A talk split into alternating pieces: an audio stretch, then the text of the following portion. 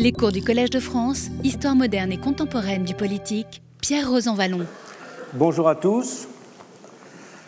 Dans les deux dernières séances de cours, nous avons vu les bouleversements qui ont affecté et recomposé le paysage politique français, avec euh, l'émergence d'un souverainisme républicain issu d'une mutation du CRS notamment, et puis également l'émergence d'un national-populisme qui élargissait les thématiques classiques de l'extrême droite. Mutation de la gauche aussi, avec la forte affirmation d'une gauche de résistance et la, conversion tardive et impuissante relativement de la gauche de gouvernement au mot, sinon à la réalité, de social-démocratie. Avec, dans tous les cas, un rapport de type négatif à l'avenir. Je voudrais maintenant examiner les transformations du paysage des idées proprement dit. Ce paysage des idées va en effet lui aussi être bouleversé à partir des années 1990, conduisant à ce qui a récemment pu être qualifié de grand retournement, redessinant les lignes de fracture intellectuelle dans le pays. Rien de cela n'était perceptible au tournant des années 1980. Dans l'ordre politique, l'affrontement entre la deuxième gauche et la gauche, disons, marxiste traditionnelle, ordonnait toujours les débats essentiels. C'est à droite que les choses ont d'abord commencé à bouger, avec l'émergence de pensées issues de cet horizon qui proposeront de repenser à neuf le monde. Cela ne s'était plus produit depuis les années 1930, après l'effacement de l'action française et les élucubrations fascisantes des Drieux-La Rochelle, Doriot, Déa et consorts. La droite de l'après-guerre, en effet, ne s'était prosaïquement définie que par des intérêts à défendre ou un ordre à maintenir, des prudences et des peurs. Elle s'était plus tard incarnée physiquement dans la grande manifestation du 30 juin 1968 sur les Champs-Élysées. Elle n'avait pas besoin de revues ou de cercles d'études pour s'imposer, d'éditorialistes tout au plus, éditorialistes parmi lesquels la plume de Raymond Aron se distinguait avec éclat. Un Aron qui pourtant ne pesait que faiblement sur le cours des choses. La droite restait ainsi intellectuellement dominée, pour résumer la question c'était toujours la gauche, au sens le plus large du terme, qui donnait le ton dans l'ordre des idées. Elle indiquait ce qu'étaient les périls à conjurer et les revendications à honorer, les indignations qu'il était juste de formuler et les figures du bien sous la bannière desquelles il fallait s'enrôler. Elle était le parti de la science et de la bonne conscience. Si elle était contestée par son irréalisme, ou les possibles effets pervers de ces projets, et Albert Hirschman avait sur ce point bien montré la centralité de ce dernier ressort critique dans son livre de siècles de rhétorique réactionnaire, personne ne suspectait sa générosité. Dominante politiquement et intellectuellement, et économiquement, la droite était, à l'inverse, intellectuellement dominée. Alors que s'approchaient des échéances électorales décisives, celles de 1978 et 1981, diverses initiatives se proposèrent de conjurer cette faiblesse en dotant cette droite d'un corpus doctrinal susceptible de la constituer en force positive et désirable d'avenir. Deux entreprises jouèrent un rôle majeur pour essayer de donner corps à ce projet. Celle des nouveaux économistes d'un côté et celle de la nouvelle droite de l'autre. L'émergence des nouveaux économistes fut suscitée par la parution d'un ouvrage, Demain le capitalisme, dû à la plume d'Henri Lepage, un journaliste travaillant pour le compte de l'Institut de l'entreprise. Ce livre avait la forme d'une enquête sur ce qui était présenté comme le grand renouvellement de la pensée économique aux États-Unis. L'objectif était clairement affiché réagir, selon les termes de l'auteur, à l'intoxication intellectuelle qui avait conduit toute une partie de l'intelligentsia et de l'opinion française à baigner dans une culture marxiste diffuse. spontanément critique du capitalisme. Pour défendre efficacement l'entreprise et l'économie de marché, il fallait pour Lepage redonner ses lettres de noblesse à un capitalisme authentique en l'arrachant aux imageries négatives du XIXe siècle. Ceux qui défendent le libéralisme sur le plan politique, avertissait-il, doivent avoir conscience des liens étroits qui unissent la philosophie libérale aux fondements scientifiques de la société capitaliste.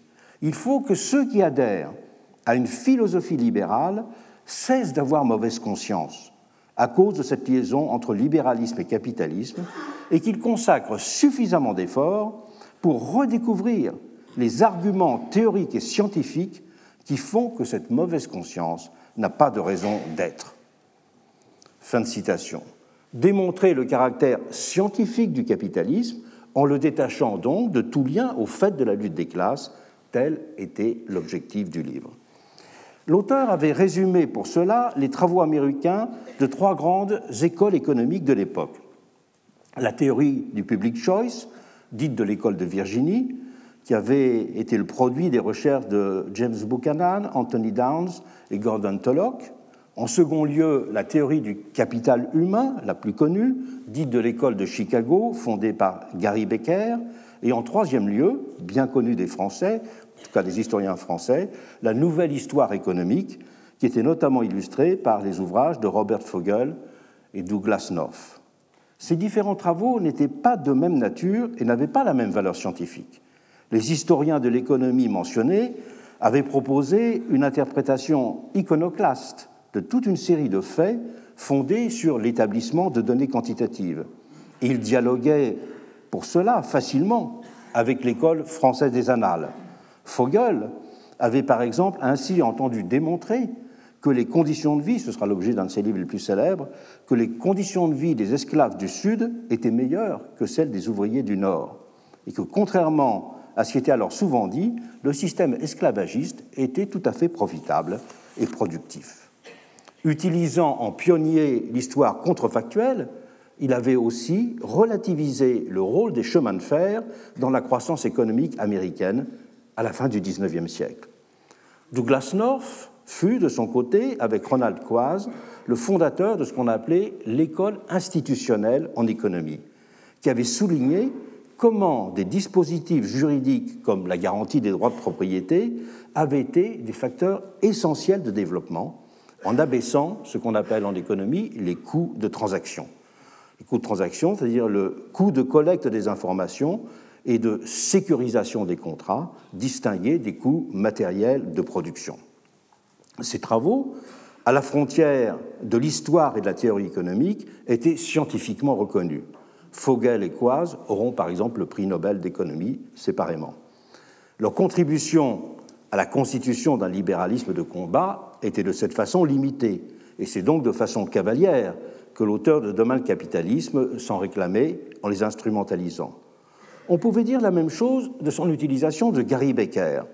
Ce dernier avait pour ambition d'étendre le modèle de l'Homo economicus à l'explication de tout un ensemble de comportements humains sans rapport avec l'existence d'un marché.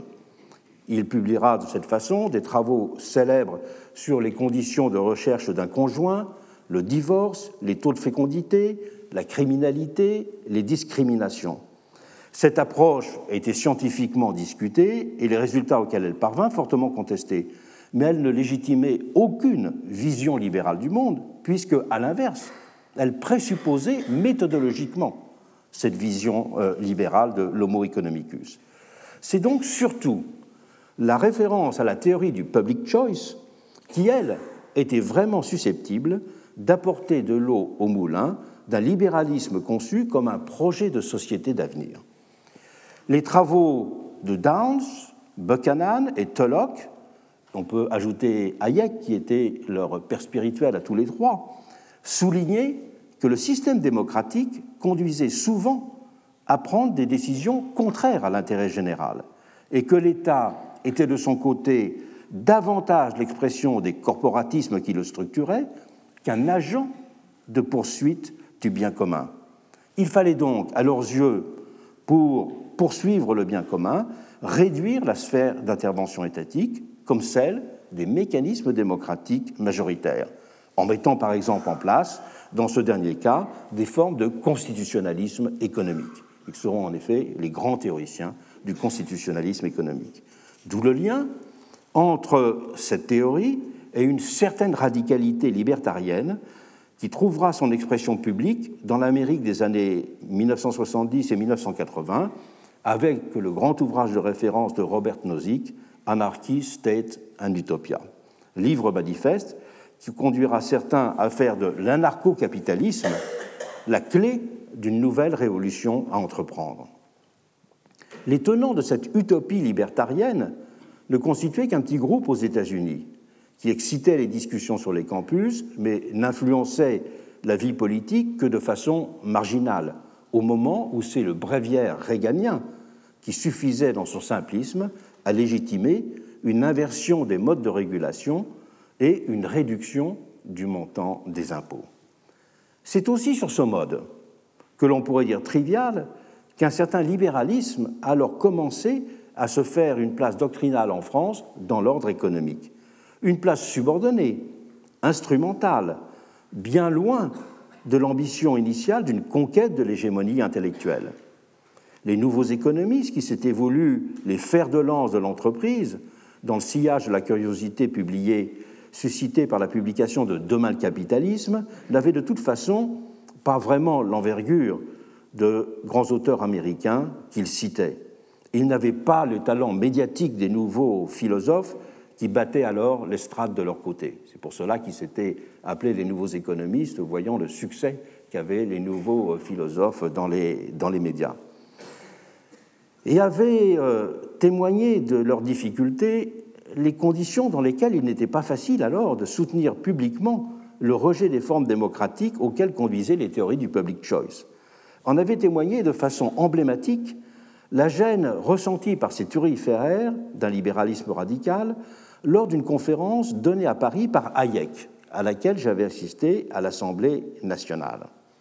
Hayek, considéré comme la figure tutélaire de cette radicalité libérale et de cette théorie positive du libéralisme, il avait en effet appelé à la mise en place d'un système politique soustrait aux aléas électoraux en confiant à une assemblée de sages d'âge mûr la direction des pays. Un tel libéralisme n'avait donc plus rien à voir avec celui de Benjamin Constant, Tocqueville ou John Stuart Mill. Et Raymond Aron, qui présidait la séance, en était resté sans voix, très embarrassé pour lancer la discussion. C'est donc sur un mode mineur qu'une certaine vulgate libérale trouvera ses avocats dans le monde public et politique en France, avec la formation d'un petit groupe de députés dont la boulimie de lecture de l'un d'entre eux, Alain Madelin, faisait des noms de Hayek ou de Bastia des références qui émaillaient ses discours au Palais Bourbon et ses interviews dans la grande presse.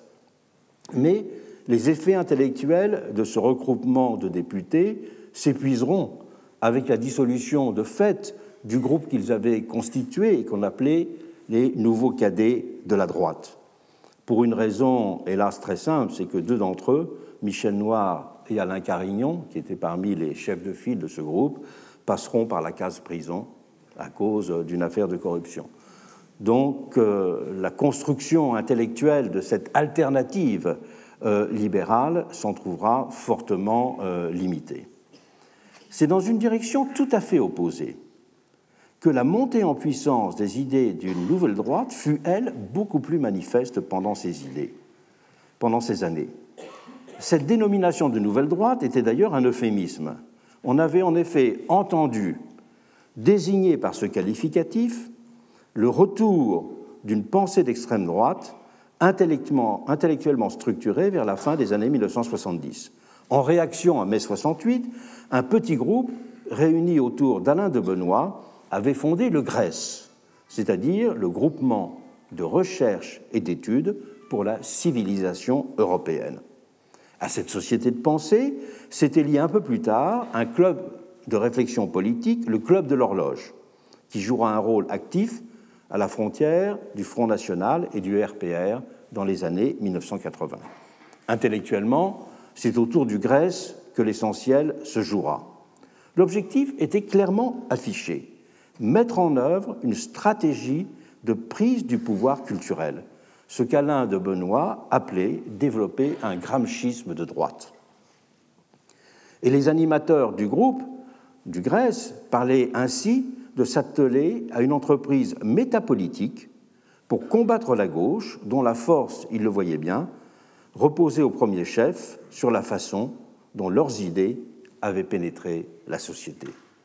Ils n'hésitaient pas pour cela à qualifier leur entreprise de proprement révolutionnaire. Et leurs principaux mots d'ordre étaient ceux de défense de l'Occident et de ses valeurs, de dénonciation d'une immigration de couleur qui menaçait l'identité ethnique et culturelle du pays, du refus du métissage sur la base d'une appréhension racialiste du droit à la différence et d'une stigmatisation des effets jugés pervers de l'égalitarisme. Le Grèce faisait retour sur cette base à la littérature fascisante et raciste des années 1930. On avait l'impression, en lisant leurs deux revues théoriques, Éléments et Nouvelle École, de se replonger dans du Drieux-La Rochelle ou du Céline. Un rejet du monde et des valeurs judéo-chrétiennes, une attirance pour les vieux rites païens, ils appelaient ainsi par exemple leurs lecteurs à fêter tous les solstices en famille et à se réunir comme les druides d'autrefois avec un sentiment antichrétien très fortement affirmé. En même temps qu'ils revendiquaient en permanence l'héritage indo-européen et mettaient l'insistance sur le développement d'un projet biopolitique. Ce projet biopolitique, maintenant le mot biopolitique, nous le comprenons avec le terme, avec le sens que Foucault a donné à ce terme. Mais chez cette nouvelle droite, c'était bien dans une perspective eugéniste qu'il parlait de biopolitique. Je cite ainsi ce que De Benoît écrivait dans la Nouvelle École. La vraie politique, écrivait-il, c'est la biopolitique. Il importe avant tout que la vie soit préservée. Le reste, l'économique, le social, sont des applications importantes mais secondaires. Or, l'homme est aujourd'hui menacé de deux façons en tant qu'espèce et en tant qu'individu. L'homme est quelque chose qui doit être dépassé. L'évolution n'est pas finie, du moins rien n'autorise à le croire. L'évolution, c'est la différenciation et la sélection. Et de ce côté-là, nous avons pris un très mauvais chemin. C'est là que l'homme est menacé comme individu. Sous la pression des idéologies contemporaines, la différenciation et la sélection ont perdu force de loi le progrès des rails, car on ne progresse vraiment qu'en restant soi-même. Le ressort créatif prend ses racines dans un vieil inconscient collectif, une structure mentale que les millénaires, des siècles et des siècles de sélection ont formée, d'où la nécessité de l'enracinement. On était donc évidemment bien loin de, de Michel Foucault. Et si aucun antisémitisme n'était affiché, c'était plus parce qu'il apparaissait comme circonstanciellement secondaire que parce qu'il était intrinsèquement condamné. Mais outre ces propositions et ces positions doctrinales qui sentaient le souffle et renvoyaient au visage le plus sombre de l'histoire de l'extrême droite, jusque dans leur apologie sans nuance, donc des politiques eugénistes, d'autres orientations apparaissaient à certains comme plus séduisantes, comme par exemple leur célébration des régionalismes et la violence de leur anti-jacobinisme qui semblait en phase avec l'esprit des années 70, même si c'était chez eux d'un héritage maurassien qu'il s'agissait en la matière. Et leur anti-américanisme viscéral faisait aussi beaucoup d'adeptes, comme leur anti-libéralisme radical et leur dénonciation des valeurs marchandes. L'ennemi principal, dira ainsi Alain de Benoît, pour nous, c'est le libéralisme bourgeois et l'Occident atlantico-américain, dont la social-démocratie européenne n'est que l'un des plus dangereux succès d'année.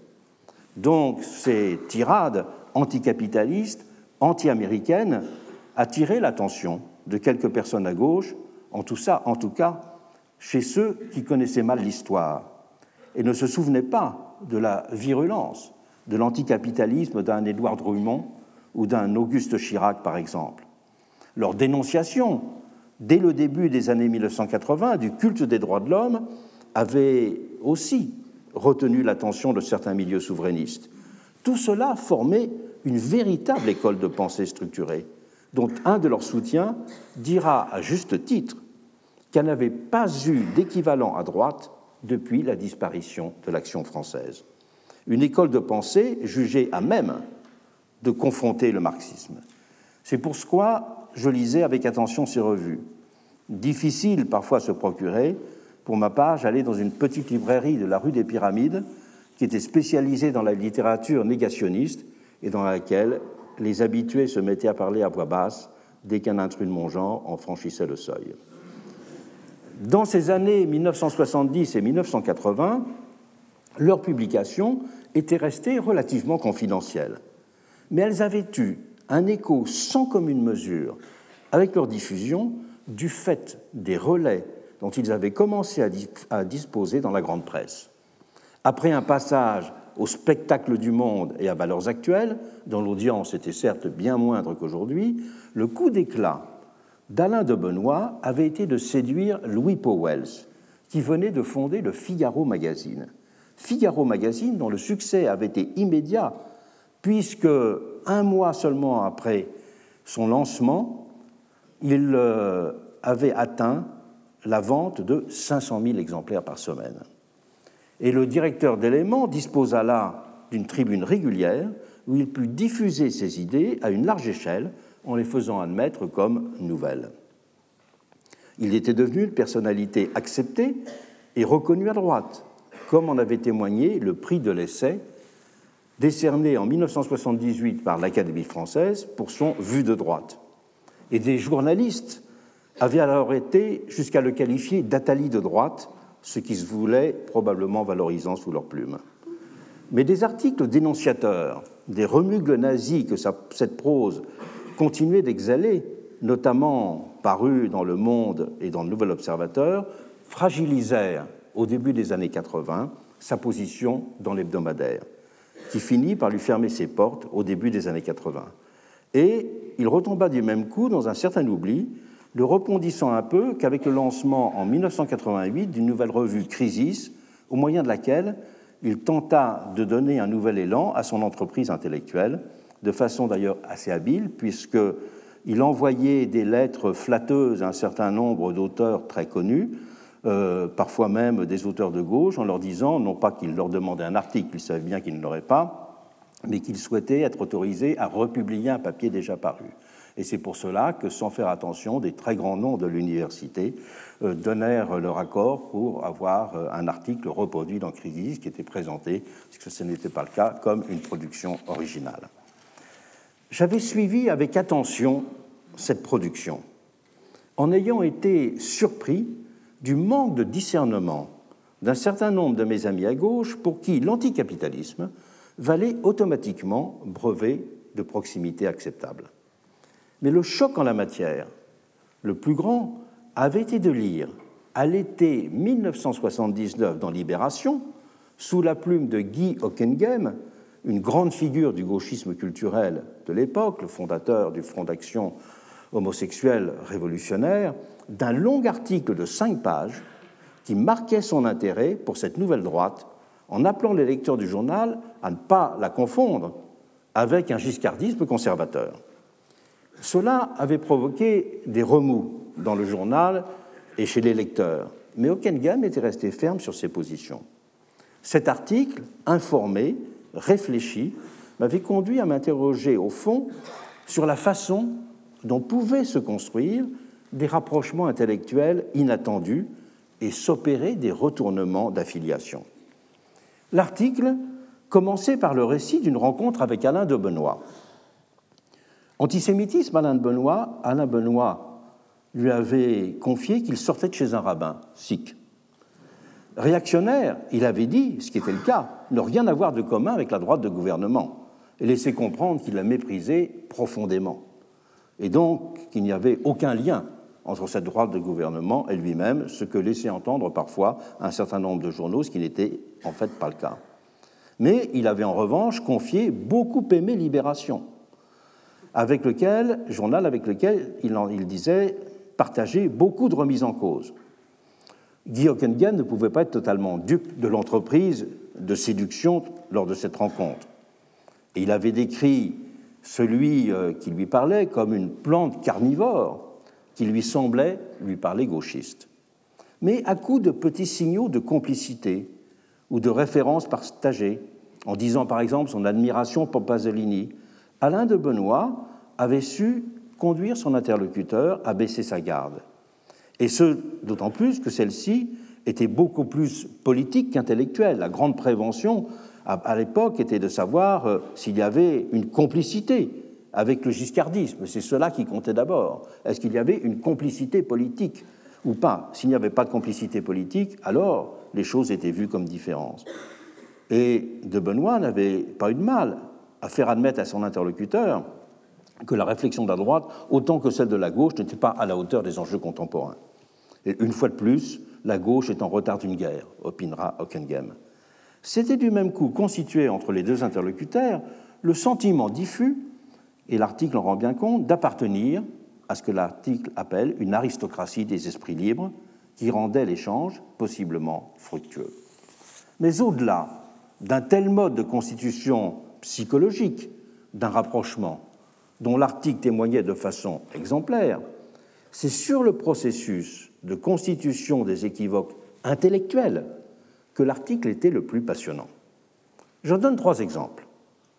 Alain de Benoît se disait le disciple d'un éthologue comme Conrad Lorenz et se posait en précurseur de l'attention écologique au monde, montrant qu'il lisait toute la littérature fondatrice de l'écologie aux États-Unis à l'époque. Ockenghem pouvait partager sans peine cette attention aux découvertes scientifiques, et il y voyait même un salutaire anti-humanisme qui consonnait à ses yeux avec euh, les structuralismes de l'époque. L'anti-humanisme était une expression très bien vue dans le monde intellectuel à l'époque. Mais chez Alain de Benoît, cela nourrissait une vision racialiste et darwinienne de l'humanité, bien au-delà donc d'une simple attention à laisser une terre habitable aux générations futures. On voyait bien dans ce cas comment une même affirmation intellectuelle pouvait s'inscrire dans deux perspectives politiques et philosophiques radicalement opposées. Il en allait de même en matière d'avortement. Le maître penseur de la nouvelle droite était un chaud partisan de la légalisation de l'avortement. Il avait donc, de cette façon, tout pour s'attirer les sympathies de toute une partie de la gauche intellectuelle sur ce point. Sauf que chez lui, cette légalisation était comprise et défendue comme l'ouverture d'une brèche qui permettrait, je le cite, d'aborder franchement la question de la sélection des individus. À 100 lieues donc d'un avortement appréhendé comme un droit personnel des femmes. Même chose en matière de droit à la différence. Alain de Benoît avait séduit Guy Ockenghem en s'en déclarant un ardent et inconditionnel défenseur. Le thème était alors du droit à la différence sur toutes les lèvres et sous toutes les plumes. Mais il en tirait, lui, la conséquence qu'il fallait condamner le mélange des races et justifier le droit de vivre égaux et séparés selon les termes de l'idéologie raciste américaine. Tout cela montrait que cela n'avait pas de sens d'en rester aux mots et aux pétitions de principe pour juger d'une proximité effective, et que l'appréhension d'une analyse ou d'une position n'avait de sens qu'insérée dans la philosophie de l'homme et de la société qui la sous-tendait, ainsi que liée aux conditions de son institutionnalisation. Cette leçon n'avait pas alors été tirée. C'est plus tard que la question de ces convergences problématiques allait ressurgir.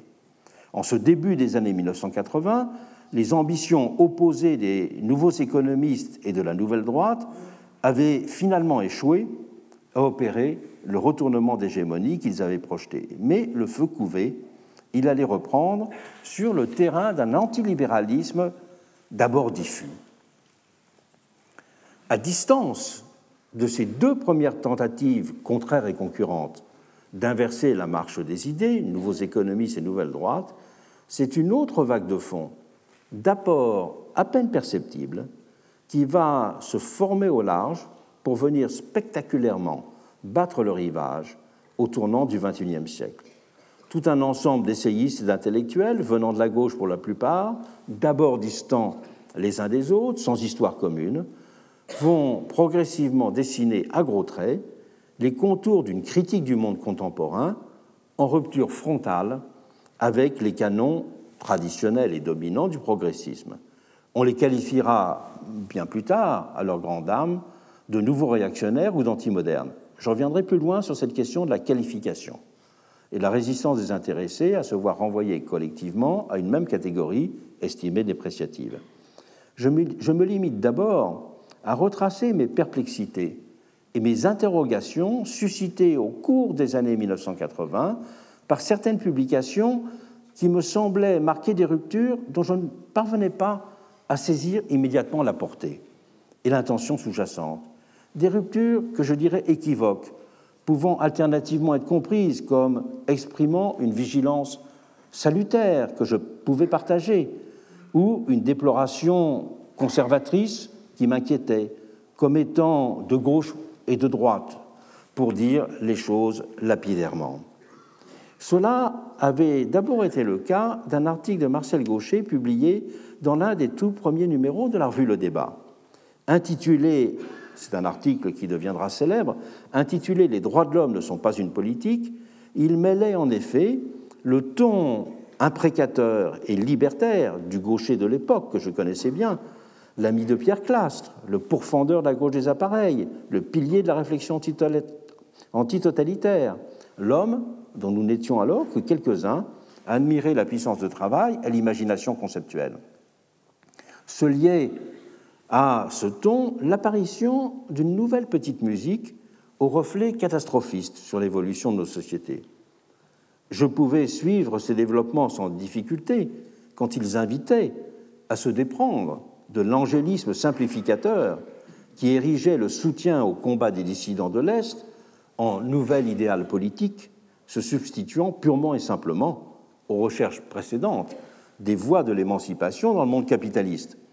Car il était alors évident que l'effacement des régimes totalitaires ne suffirait pas à garantir l'établissement d'une démocratie active et d'une société plus juste, ce que les faits démontreront avec un triste éclat dans les années 1990. Et je ne pouvais aussi qu'approuver les avertissements devant le risque qui était pointé de voir s'imposer l'idéologie lénifiante et démobilisatrice d'une fin de l'histoire dont Francis Fukuyama se fera quelques années plus tard le théoricien et le prophète. Mais j'étais en même temps troublé de voir l'invocation des droits de l'homme paradoxalement raillée à la manière de Marx. Mais Marx qui n'avait en vue, lui, que les droits du citoyen abstrait, et non pas les droits de l'homme en général. Et je pouvais donc difficilement accepter le glissement du raisonnement qui finissait par conclure que les droits de l'homme ne faisaient, je cite, que fournir un nom enviable à l'impuissance et exprimer un extraordinaire renoncement. Et j'étais plus troublé encore par le ton d'un article qui parlait avec mépris d'une question, je cite, aujourd'hui débattue à l'enseigne du super chic, allant jusqu'à asséner qu'une certaine vision du goulag, je cite, substituait un nouveau délire à l'analyse dans les banlieues de Saint-Germain-des-Prés. Il y avait dans cet article une façon d'affirmer théoriquement une exigence qui en dénonçait les expressions affectives en les caricaturant qui m'avaient interloqué sur le fond autant que sur la forme. Mais c'est dans les outrances de cette forme auxquelles j'étais habitué, dans la bouche d'un personnage chaleureux iconoclaste que je fréquentais beaucoup à l'époque et qui s'exprimait volontiers avec une truculence éruptive. Et c'est dans ce éléments de tempérament et de langage que j'avais voulu voir, la véritable matrice d'un déplacement des lignes que je ne parvenais pas encore à analyser complètement. Et ce n'est que plus tard que je prendrai conscience du caractère problématique de cet article qui entendait autant marquer sa rupture intellectuelle avec Claude Lefort, qui lui aussi avait été interloqué, mais sans comprendre véritablement le fond de cet article, que témoigner de ce qu'il appellera lui-même plus tard son virage à droite. Et la stigmatisation méprisante du droit de l'homisme, qui, qui aura beaucoup de succès une vingtaine d'années plus tard, n'avait pas encore trouvé sa formulation, mais le procès avait commencé à être instruit pour qui savait lire, mais ça n'était pas encore mon cas, je ne savais pas encore lire. Au-delà du rappel de cette critique des droits de l'homme qui fera date et école, l'important est ici de souligner que Gaucher analysait leur élévation comme un phénomène dérivé de ce qui constituait pour lui le trait essentiel et problématique de ce tournant des années 1980, l'avènement d'une société des individus. Gaucher savait bien que le sens de l'individu avait d'une certaine façon toujours existé. Il n'avait évidemment pas la naïveté de penser qu'il faisait son apparition en sortant soudain du néant. Il savait bien aussi que la consécration de sa centralité était le propre de la modernité, tel que ses ressorts et ses principes avaient été formulés à partir de la fin du XVIIe siècle. Mais il jugeait qu'il y avait une forme de radicalisation problématique de cette modernité qui était à l'œuvre.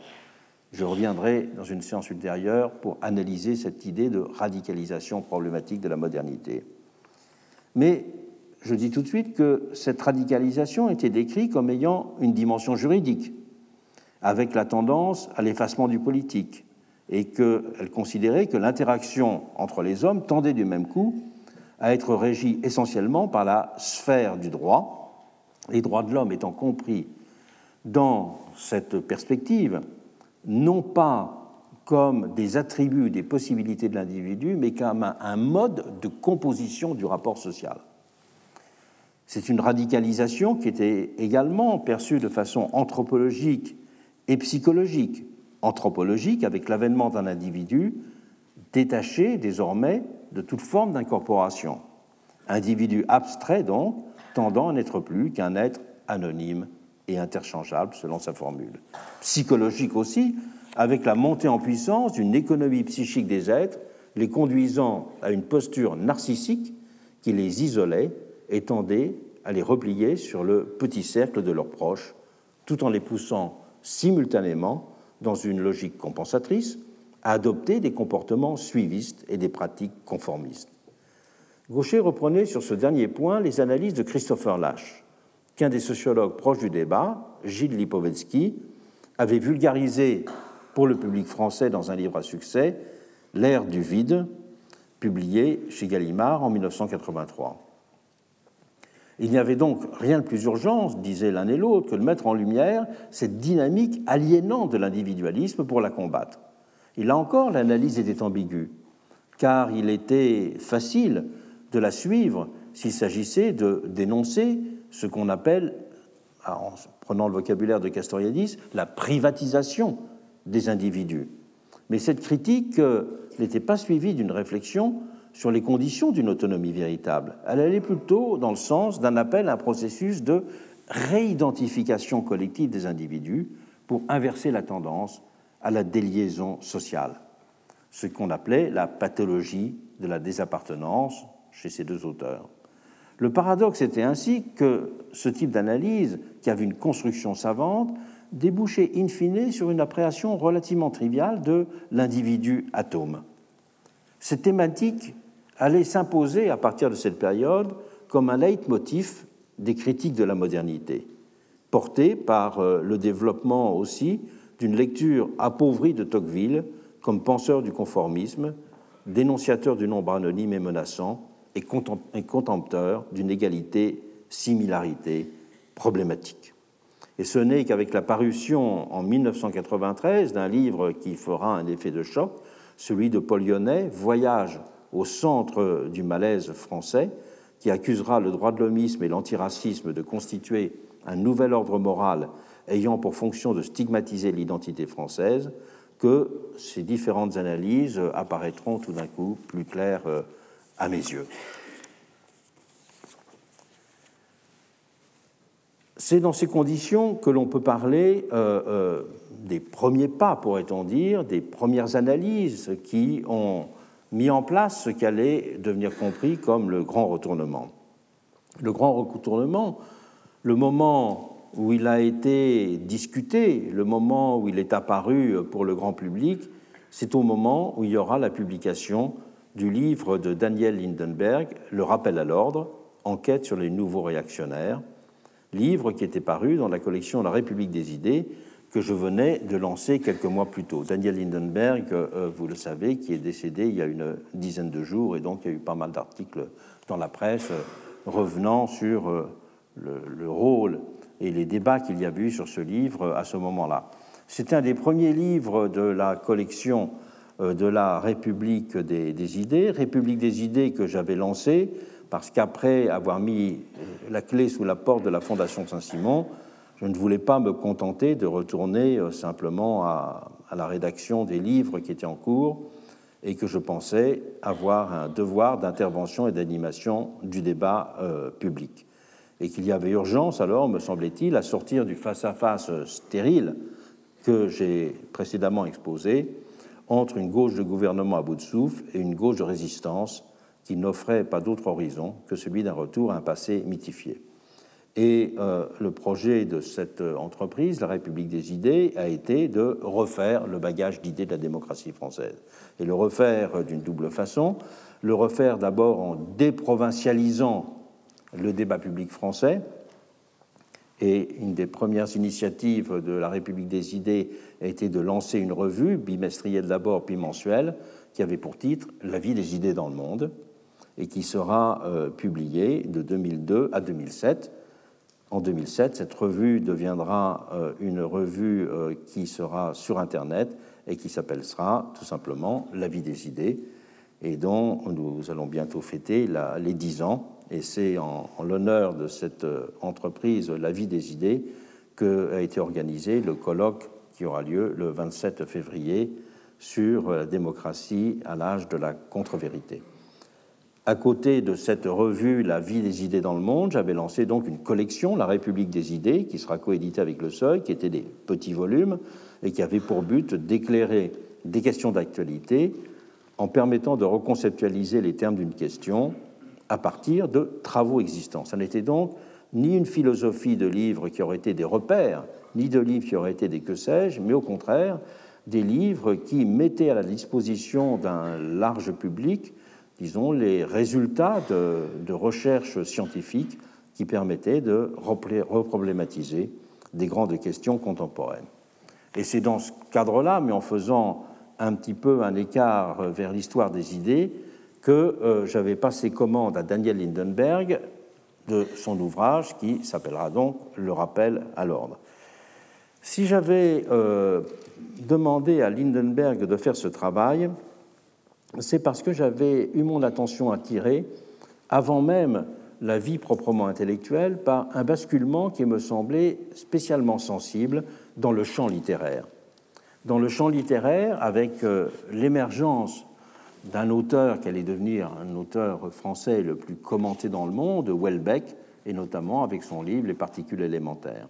Également, à l'époque, mais c'est un auteur qui, lui, euh, est devenu moins important pour des raisons de santé mentale, disons, c'est euh, Maurice Dantec qui a publié à ce moment-là le théâtre des opérations.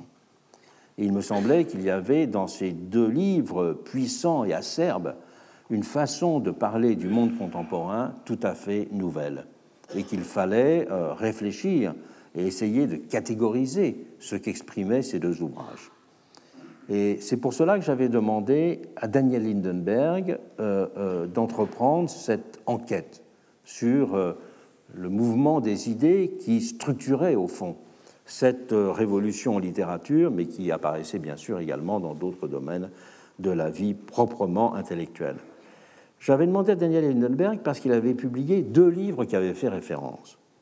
Il avait publié Le marxisme introuvable dans les années 70 et dans les années 80, Les années souterraines. Le marxisme introuvable était un livre d'histoire des idées qui montrait euh, à l'intérieur de la gauche ce qu'avaient été les conditions de réception de Marx. Et une lecture très attentive qui montrait qu'au fond, c'est une simplification de Marx qui avait été euh, introduite dans le socialisme français, et non pas, je dirais, une philosophie réfléchie du marxisme, ce qui fera dire à Marx, en parlant de son gendre Gérard Longuet, qui était marié avec la fille de Marx, quand je le vois, je me dis que moi, je ne suis pas marxiste. Et le deuxième euh, livre, c'était Les années souterraines, qui était une histoire intellectuelle du milieu des années 1930 et de la période de Vichy. Et Lindenberg était un spécialiste, je pourrais dire, des euh, périodes troubles et de ceux qu'on appelait les non-conformistes dans ces années-là, ceux qui passaient euh, de droite à gauche, enfin plus souvent d'ailleurs de gauche euh, à droite, ceux qui passaient d'un socialisme vers le fascisme. Et donc il m'avait semblé que pour comprendre le temps présent, il était précieux de faire appel à un auteur justement qui était spécialiste de ces périodes de, retournement, de ces périodes de troubles, de ces périodes de difficultés à analyser et à comprendre les euh, réalités. Et s'il s'était fondé au premier chef sur l'œuvre des écrivains mentionnés, euh, auxquels il consacrera euh, deux annexes spécifiques, il s'était aussi intéressé à des essayistes alors en vue, et qu'ils sont toujours, comme Alain Finkielkraut, Régis Debray, ou deux qui sont décédés depuis, Philippe Muret ou Paul Yonnet, ainsi que d'une poignée d'intellectuels significatifs et il avait brossé les traits d'un nouvel ordre intellectuel que ces auteurs fort divers dessinaient en filigrane. Critique des droits de l'homme, vitupération contre la culture de masse, stigmatisation de mai 68, dénonciation des dérives de l'antiracisme ou des mouvements féminisme, emportement général contre le politiquement correct et condamnation de l'individualisme destructeur, tels étaient quelques-uns des principaux thèmes qui lui semblaient sous-tendre ses écrits et dessiner une galaxie qui avait sa cohérence. Mais contraint par le format de la collection, des livres de moins de 100 pages, l'enquête de Lindenberg s'était retrouvée à l'étroit pour être restituée et mise en forme. Et l'ouvrage avait eu le défaut d'être simultanément touffu et elliptique. J'avais pensé du même coup qu'avec ces défauts, il ne serait destiné qu'à poser un premier jalon dans une entreprise qu'il était impératif de prolonger et d'approfondir mais il déclencha un véritable séisme. Le Monde s'en empara d'abord en lui faisant l'honneur de sa première page, mettant en scène une bataille des intellectuels jugés susceptibles de faire vendre un peu de papier, ce qui effectivement était le cas. Et les personnes citées dans le livre se mirent de la partie en dénonçant d'abord la nullité d'un ouvrage qu'ils qualifièrent dédaigneusement de libelle, en l'accusant de procéder à une opération de police de la pensée. Et tout en niant la réalité des convergences établies par Lindenberg, les principaux intéressés s'empressèrent de signer un texte commun dans l'Express, sous la forme d'un manifeste pour une pensée libre qui fit la couverture de l'hebdomadaire. Lindenberg était traité de commissaire politique, établissant une liste de malpensants dont la faute était d'être le simple messager d'une juste inquiétude. Et le Figaro Magazine rassembla de son côté peu de, peu de temps après les mêmes figures dans un ensemble également valorisé en couverture sous le titre de Penser autrement. En même temps que bon nombre de ces intellectuels étaient réunis à Deauville dans un colloque, et le livre donc qui s'était vu taxé d'insignifiance avait été traité comme méritant un traitement d'exception. Les raisons de cet emballement, il avait eu une dimension proprement mécanique médiatique. Il avait aussi tenu au fait que le livre avait été publié dans une collection que je dirigeais, alors que quelques-unes des personnes citées appartenaient au centre de l'école des hautes études dont j'étais à la tête, le centre Raymond Aron. Et donc certains firent donc comme si j'avais été l'auteur réel du livre. Mais le choc euh, et l'emballement tinrent surtout à l'effet de révélation. Au-delà de ses maladresses et de ses raccourcis, il avait en effet mis les pieds dans le plat, comme on dit vulgairement. Il avait appelé les choses par leur nom, même si ce nom et cette qualification pouvaient être discutés. Et reconsidéré aujourd'hui, c'est plutôt le caractère prémonitoire de cet essai qui s'impose avec évidence. Et de nouveaux noms, certes, fait leur apparition dans cette nébuleuse. Pensons par exemple à des essayistes comme Jean-Claude Michéa, Michel Onfray, Christophe Guilly, ou encore à des plumes journalistiques qui n'existaient pas à l'époque, comme Éric Zemmour et Natacha Polony. Et c'est maintenant avec fierté d'ailleurs que tout ce petit monde se félicite haut et fort du grand retournement dont était l'agent victorieux. Victorieux car ceux-là même qui s'estimaient autrefois victimes d'une injuste dénonciation, cloués au pilori et marginalisés, sont ceux qui depuis plusieurs années colonisent les couvertures du Point, de Valeur Actuelle, du Nouvel Obs ou de l'Express comme de causeurs ou d'éléments. Ces deux dernières publications étant devenus d'une certaine façon les organes de cette nébuleuse. En s'étoffant et en gagnant en puissance, cette nébuleuse changera aussi de nature. Elle se teintera désormais aussi davantage d'accents politiques, dessinant la toile de fond de thématiques souverainistes qui s'étaient désormais fortement affirmées dans l'espace public, on l'a vu, ou accompagnant la vague montante des populismes. Elle nourrira aussi intellectuellement les campagnes en faveur d'une définition intégriste de la laïcité ou l'opposition aux réformes sociétales des années 2000. Il y a certes bien des profits dans cette nébuleuse, ceux de l'universitaire, ayant progressivement d'ailleurs perdu de l'importance. Si elle gagnera en influence, ce sera en effet surtout grâce au poids croissant en son sein des journalistes essayistes. Mais cette question est secondaire. Il faut en effet toujours penser une nébuleuse sur le mode d'une diversité et d'une complémentarité des styles autant que des obsessions. C'est d'ailleurs l'inconvénient qu'il y a toujours à citer des noms dans un pareil cas, le risque étant d'être accusé de procéder par amalgame par un effet de liste disparate. Il y a bien aussi une multiplicité de tempéraments qui s'y sont superposés, comme dans toute nébuleuse. L'ex-militant aigri et désabusé, l'essayiste caustique, l'imprécateur énervé et obsessionnel, le prophète sentencieux, le grand écrivain pontifiant, le savant masqué, tous ont trouvé leur place. Et cette diversité a convergé sans avoir besoin de comité central ou de revue commune il n'y a eu là rien de commun avec la montée en puissance de la nouvelle droite de la fin des années 70, qui, elle, a eu son chef d'orchestre et ses organes officiels. C'est pourquoi j'emploie volontairement le terme de nébuleuse. Il ne s'agit en effet ni d'une école ni d'un groupe, c'est plutôt d'une culture politique diffuse qu'il convient de parler. Une culture politique dont on doit cerner les grands traits pour lui donner consistance, ce qui permettrait de s'émanciper des catégories de nouveaux réactionnaires ou d'antimodernes, qui ont aidé à saisir un phénomène émergent tout en étant devenus des obstacles à la compréhension plus avancée de ceci, en rétrécissant sa portée par le fait d'une caractérisation à la fois trop floue et trop globalisante. On peut appréhender cette culture politique à partir de quatre dimensions. Son substrat intellectuel d'abord, un antilibéralisme intégral. Son style rhétorique ensuite, de type négatif, fondé sur une radicalisation de ses aversions.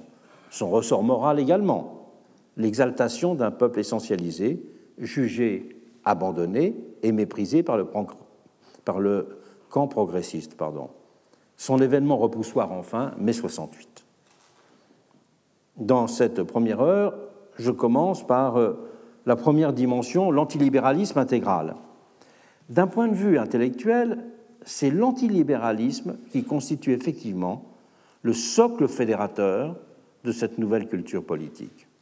Le libéralisme étant appréhendé là dans son sens le plus étendu, celui de son acception anglo-saxonne, bien au-delà donc d'une simple référence au rôle du marché, c'est-à-dire le libéralisme conçu en termes anthropologiques, moraux, sociaux et politiques. La critique anthropologique du libéralisme est première dans ce cadre.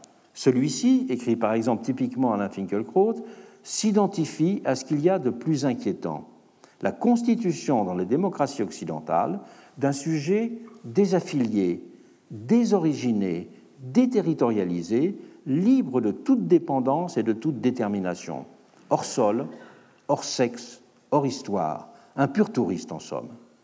Elle ne se donne plus pour tâche de fonder une véritable communauté humaine, elle bénit au nom des droits individuels la dissolution progressive des communautés et des appartenances. C'est une façon très classique et très bien résumée de faire la critique anthropologique du libéralisme, et nous verrons qu'elle a une longue préhistoire. Cette analyse et les inquiétudes qu'elle véhicule se retrouve sous toutes les plumes évoquées dans ces pages. C'est en effet bien le, projet, le procès de l'individualisme qui est premier, avec ce qu'il est accusé d'engendrer, la déliaison sociale qui instaure un monde qui ne fait plus corps au premier chef, mais aussi un monde artificialisé, radicalement dénaturé au sens propre du terme.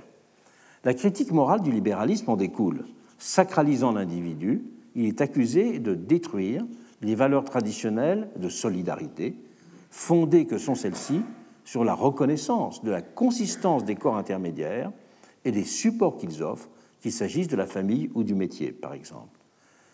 Il est aussi, ce libéralisme, vilipendé pour ne laisser subsister qu'un face-à-face problématique des individus avec l'État pour que ceux-ci surmontent les difficultés de leur résistance.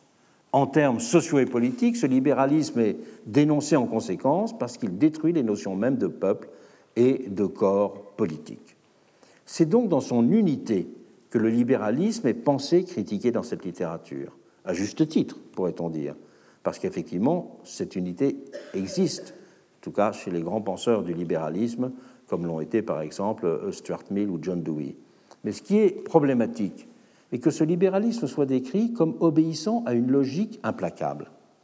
Jean-Claude Michéal, l'intéressant auteur de Impasse Adam Smith et de L'Empire du moindre mal, et c'est sur la civilisation libérale, a mis l'accent sur cette dimension parlant de fuite en avant perpétuelle des principes libéraux. Tendance chez lui intrinsèque à une extrémisation qu'il évoque de façon frappante à partir du génie des perversions sexuelles illimitées liées à la figure de Sade. Seul le marquis de Sade, a-t-il ainsi écrit, avait eu la folie suffisante pour imaginer par avance toutes les, implications d'un libéralisme entièrement développé, et d'ajouter ce qui explique qu'il soit si rapidement devenu un des auteurs cultes de l'extrême gauche libérale française.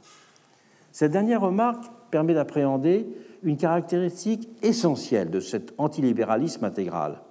Il absolutise et il essentialise ce qui renvoie en fait à ce qu'on pourrait qualifier de dilemme de la modernité libérale. L'émancipation-autonomie, qui s'exprime dans les révolutions du XVIIIe siècle, est en effet à la fois une solution et un problème, une avancée et un risque pour l'humanité. Elle n'est jamais donnée, reste fragile et doit toujours être mise en forme, trouver ses modes adéquats d'institutionnalisation. Il en va de même pour l'idéal démocratique, toujours menacé d'être caricaturé et restant inachevé.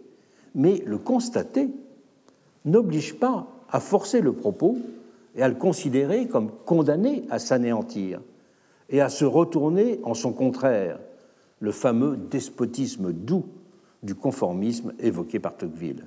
Cet antilibéralisme a ainsi pour caractéristique d'être soutenu par un type de pensée que l'on pourrait dire résolument non dialectique. Elle ne voit pas le monde à partir des contradictions, des tensions et des indéterminations qui le constituent, et ne l'appréhende que sous les espèces d'une machination implacable qui le guiderait. Au fond, c'était ça le, le, fond philosophique et on pourrait dire presque spirituel de l'antilibéralisme de Joseph de Maistre. Et c'est du même coup un pessimisme qui ne peut nourrir aucun optimisme de la volonté. Il participe donc aussi de cette façon des radicalités d'impuissance que nous avons précédemment évoquées.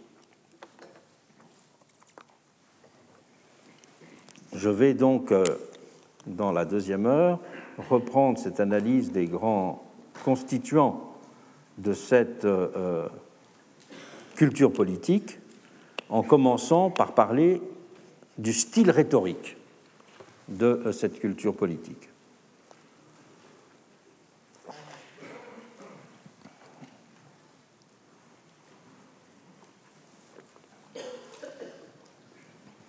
Il découle de cette vision radicalisée de l'antilibéralisme un style rhétorique spécifique, un style marqué par une dramatisation des analyses, dominé par un horizon plombé des plus sombres perspectives et marqué par un véritable déracinement des mots.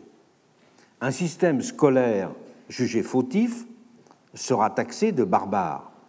L'avènement d'une économie mondialisée considérée comme équivalent à un totalitarisme sans nom et sans visage, même si ces affirmations sont parfois euphémisées sous les espèces de l'assimilation de l'assimilation des temps actuels à une barbarie douce ou à un soft totalitarisme qui dessine les contours du pire des mondes. J'avais été ainsi frappé par le titre emblématique et glaçant du livre de Jean-Claude Milner, Les penchants criminels de l'Europe démocratique. Et le monde présent est décrit dans cette littérature comme identique à celui de 1984, dans lequel le sens des mots est inversé, ou du moins totalement détaché de la réalité. Les propriétés de la démocratie contemporaine sont ainsi assimilées à celles de l'ancien totalitarisme. Et c'est donc un paradoxe de voir que c'est dans cet espace intellectuel que beaucoup de personnes se piquent de la référence à Orwell, alors même qu'ils empruntent à 1984 un certain nombre de mécanismes qui y sont décrits. Lisant cette littérature, je n'ai cessé d'avoir le sentiment d'être face à une sorte de révisionnisme inversé. Je m'explique.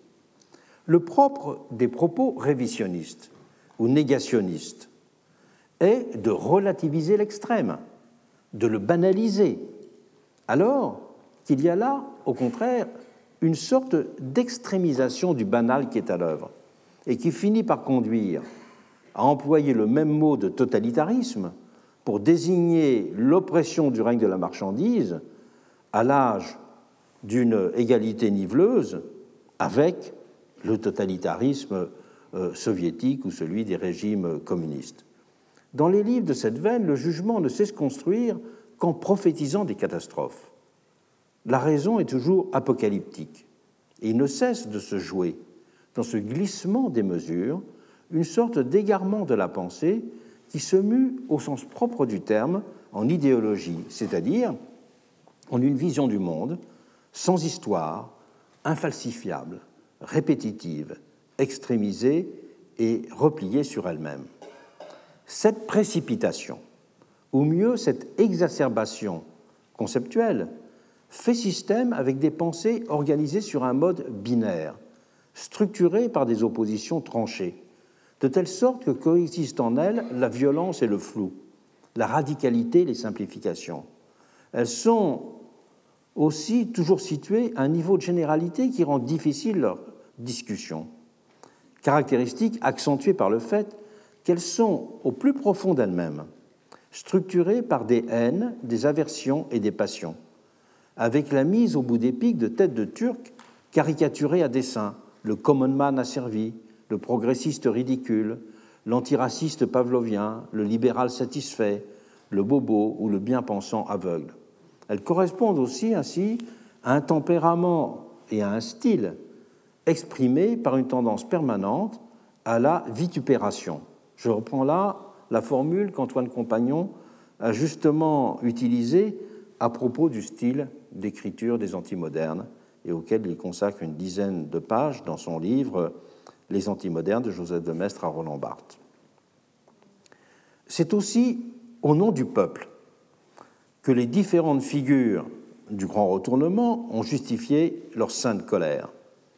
Un peuple estimé, oublié et trompé par un progressisme de gauche, accusé de n'accorder d'importance qu'à des discriminations et des droits individuels qui ne concerneraient au fond que des minorités ou de petits groupes de marginaux privilégiés cette opposition rituelle du social populaire au sociétal privilégié sera au cœur de cette vision. Elle mérite d'être discutée et prise au sérieux. Il est en effet légitime de critiquer une gauche que l'on voit désorientée, orpheline d'un nouveau projet de transformation sociale. Mais il serait à l'inverse nécessaire de souligner que les réformes dites sociétales, le mariage pour tous par exemple dans la période la plus récente, ont aussi une importance sociale vitale pour toute une partie de la population.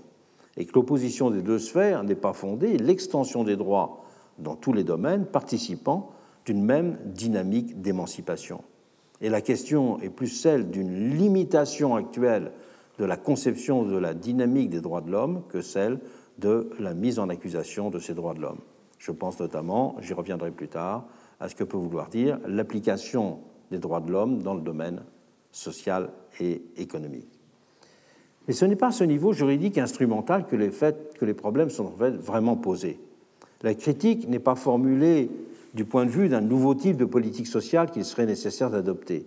Elle reste ainsi purement rhétorique, s'appuyant sur une vision abstraite du peuple célébré. Un peuple qui n'est implicitement appréhendé que sous les espèces d'un bloc, et d'une identité déjà donnée. Point de vue sociologiquement discutable, tant le social ne peut être aujourd'hui compris que sous les espèces d'une vaste déclinaison de conditions et de situations distinctes, et que sa figure ne peut simplement être rapportée à quelques lignes de partage territoriales ou économiques. Le peuple n'existe que sous les espèces d'une figure démocratique à construire et d'un espace concret de solidarité à mettre en œuvre, et non pas d'une identité essentialisée. Au-delà de ce champ de discussion, c'est une autre dimension d'ordre politique de cette rhétorique populiste qui apparaît déterminante. Elle donne un langage de gauche à une approche qui est en son fond d'essence conservatrice. C'est une dimension clé de ce grand retournement. Il prétend faire d'une nouvelle droite l'héritière d'une gauche authentique et participe de cette façon à l'ébranlement des catégorisations politiques précédentes, même si, en termes étroitement partidaires et politiciens, on ne peut pas dire que cette culture politique participe positivement d'une préférence partisane spécifique.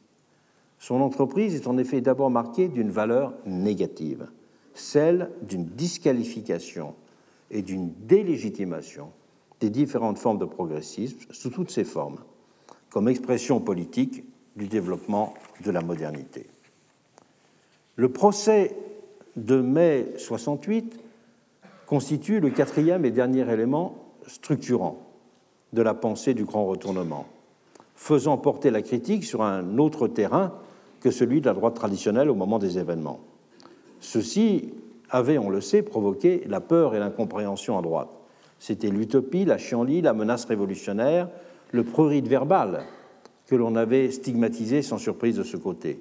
Et tout en se démarquant fortement des essais les plus caricaturaux qui avaient vomi l'insurrection étudiante et la grève ouvrière, un Raymond Aron s'était lui-même reconnu déstabilisé en profondeur, confronté à ce qui était pour lui une sorte d'impensable. À distance de ces peurs et de ces effrois de la période de 68 proprement dit, c'est un autre type de critique, prenant, elle, tout à fait au sérieux les événements, qui montera progressivement en puissance et exercera une forte influence. Ils seront appréhendés, ces événements, comme participants d'une ruse de l'histoire pour instaurer le règne du libéralisme. Le premier à avoir filé l'argument avait été Régis Debray, avec un livre de 1978, Modeste contribution, qui avait pour titre Modeste contribution au discours et cérémonie officielle du dixième anniversaire, et qui sera ensuite réédité sous un titre plus explicite, Mai 68, une contre-révolution réussie. Il avait parlé dans ce livre d'une harmonie naturelle entre les rébellions individualistes de mai et les besoins politiques et économiques du grand capitalisme libéral. Pour Debray, les idées de mai n'avaient servi qu'à remettre les pendules à l'heure, car, expliquait-il, la bourgeoisie se trouvait politiquement et idéologiquement en retard sur la logique de son propre développement économique. Donc il appliquait en quelque sorte une analyse marxiste euh, à contrario. Il fallait en effet, soulignait-il encore, tôt ou tard en finir avec le triste travail famille, patrie qui régnait précédemment pour que la société de consommation impose sa loi. Il fallait en finir avec le conservatisme social pour libérer les forces productives. Il y avait dans ces propos de Debray le mépris du combattant de la Sierra Madre pour ceux, disait-il, qui s'étaient contentés, je le cite, de jouer aux cow-boys et aux Indiens en mai 68 et n'avaient été à ses yeux que des révolutionnaires d'opérette. Et ce d'autant plus, écrivait-il, que les petits bourgeois honteux qui étaient à ses yeux les étudiants de la période étaient devenus dix ans plus tard, considérait-il, je le cite, des petits bourgeois fiers de l'être, glorieux et prédicants. Cet ouvrage avait l'inconvénient de suinter le dépit d'un absent de l'histoire, mais en même temps, il euh, avait le premier donné le sens d'une critique qui allait être progressivement approfondie. Un peu plus tard, au milieu des années 1980, il y a eu le succès médiatique de la Pensée 68 de Luc Ferry et d'Alain Renaud. C'est une attaque en règle de deux jeunes kantiens contre les grands Manitou de l'époque, de Deleuze à Foucault et de Bourdieu à Derrida, considérés comme des figures propageant un anti-humanisme coupable d'avoir perverti la jeunesse de l'époque. Mais la principale limite de la charge était qu'elle ne disait rien sur l'esprit de 68, puisque les auteurs épinglés n'avaient pas pris part au mouvement, ou que de loin, ils ne l'avaient pas commenté, si ce n'est même parfois pour l'avoir critiqué mezzo voce, comme dans le cas de Bourdieu. Mais s'instilla avec ce livre dans une partie de l'opinion de droite, puis dans celle d'une partie de l'opinion de gauche qui commençait à dériver, l'idée vague qu'il fallait en finir avec 68 pour permettre au pays d'avancer. Chaque anniversaire donne ensuite lieu à une avalanche de publications. Mais c'est à partir euh, de 1998 seulement que le procès fut véritablement instruit de façon systématique, avec un fort volume de Jean-Pierre Le Goff, mai 68, L'héritage impossible. C'est lui qui rédigea précisément l'acte d'accusation. Il nourra pour cela tout un ensemble d'analyses précédentes des mutations contemporaines pour rattacher à 68 toutes ces mutations contemporaines. Il prendra les analyses de Lipovetsky dans l'air du vide, qui était décalqué, je l'ai dit, de Christopher Lash. Il euh, s'appuiera sur euh, le fait que cet ouvrage était l'un des premiers à défendre l'idée de l'avènement fâcheux d'un individualiste total, fondé sur une hypertrophie de l'ego. Il s'appuiera aussi sur euh, les analyses critiques de l'individualisme liées au culte des droits de, l'homme. Mais la caractéristique de ce livre de Le Goff, c'est qu'il réduira la focale. C'est-à-dire que toutes les critiques de la modernité qui avaient commencé à se faire jour dès les années 80, il va les rapporter à 68. Et 68 va être vu comme le, véritable moment de euh, catalysation de cette euh, modernité. Alors que la plupart des autres ouvrages analysaient les problèmes de cette modernité comme liés à une histoire longue qui n'était pas spécialement rapportée à mai 68. Et il avait aussi renforcé le dossier d'instruction.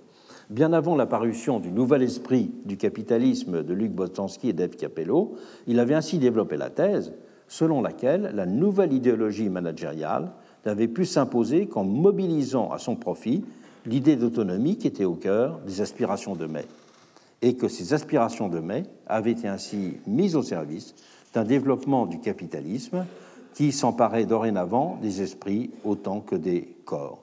Il avait également attribué à la prégnance de ces dernières le déclin de l'autorité, l'indifférence à la transmission et la fragilisation générale des institutions, au premier rang desquelles l'école. À partir de la fin des années 1990, c'est ainsi à mai 68 que bien des mots de la société française commenceront à être imputés par certains. Et au moment du 40e anniversaire, on verra de façon euh, emblématique tout un ensemble de personnes considérer que mai 68, c'est le présent vivant qui contient une part de tous les problèmes de la société française d'aujourd'hui. Et dans la campagne même euh, électorale euh, qui aura lieu alors, on verra plusieurs personnalités politiques de droite se référer à 68 comme l'origine du malheur français. Il est encore trop tôt pour dire quels seront les livres qui seront publiés euh, pendant le printemps 2018, mais il est certain que euh, nous voyons déjà se dégager deux catégories de livres. Un petit nombre de livres qui essaient, et qui ont déjà commencé à être publiés, qui essaient de, de faire une histoire objective de mai 68 et pas simplement une histoire, je dirais, des, grandes figures du gauchisme, mais de faire une histoire du mai 68 profond dans la société française, mais qu'au fur et à mesure qu'on se rapprochera du mois de mai, certainement que nous verrons aussi apparaître de plus en plus d'essais, je dirais, de mise en accusation de 68 dans les effets produits dans la société française avec tous les problèmes que cela représente. Et cette euh, pensée euh, anti-68, euh, elle est actuellement, pourrait-on dire, une façon de résumer tout ce qui a été, de, résumer et de canaliser toutes les réflexions critiques de la modernité libérale que je signalais tout à l'heure.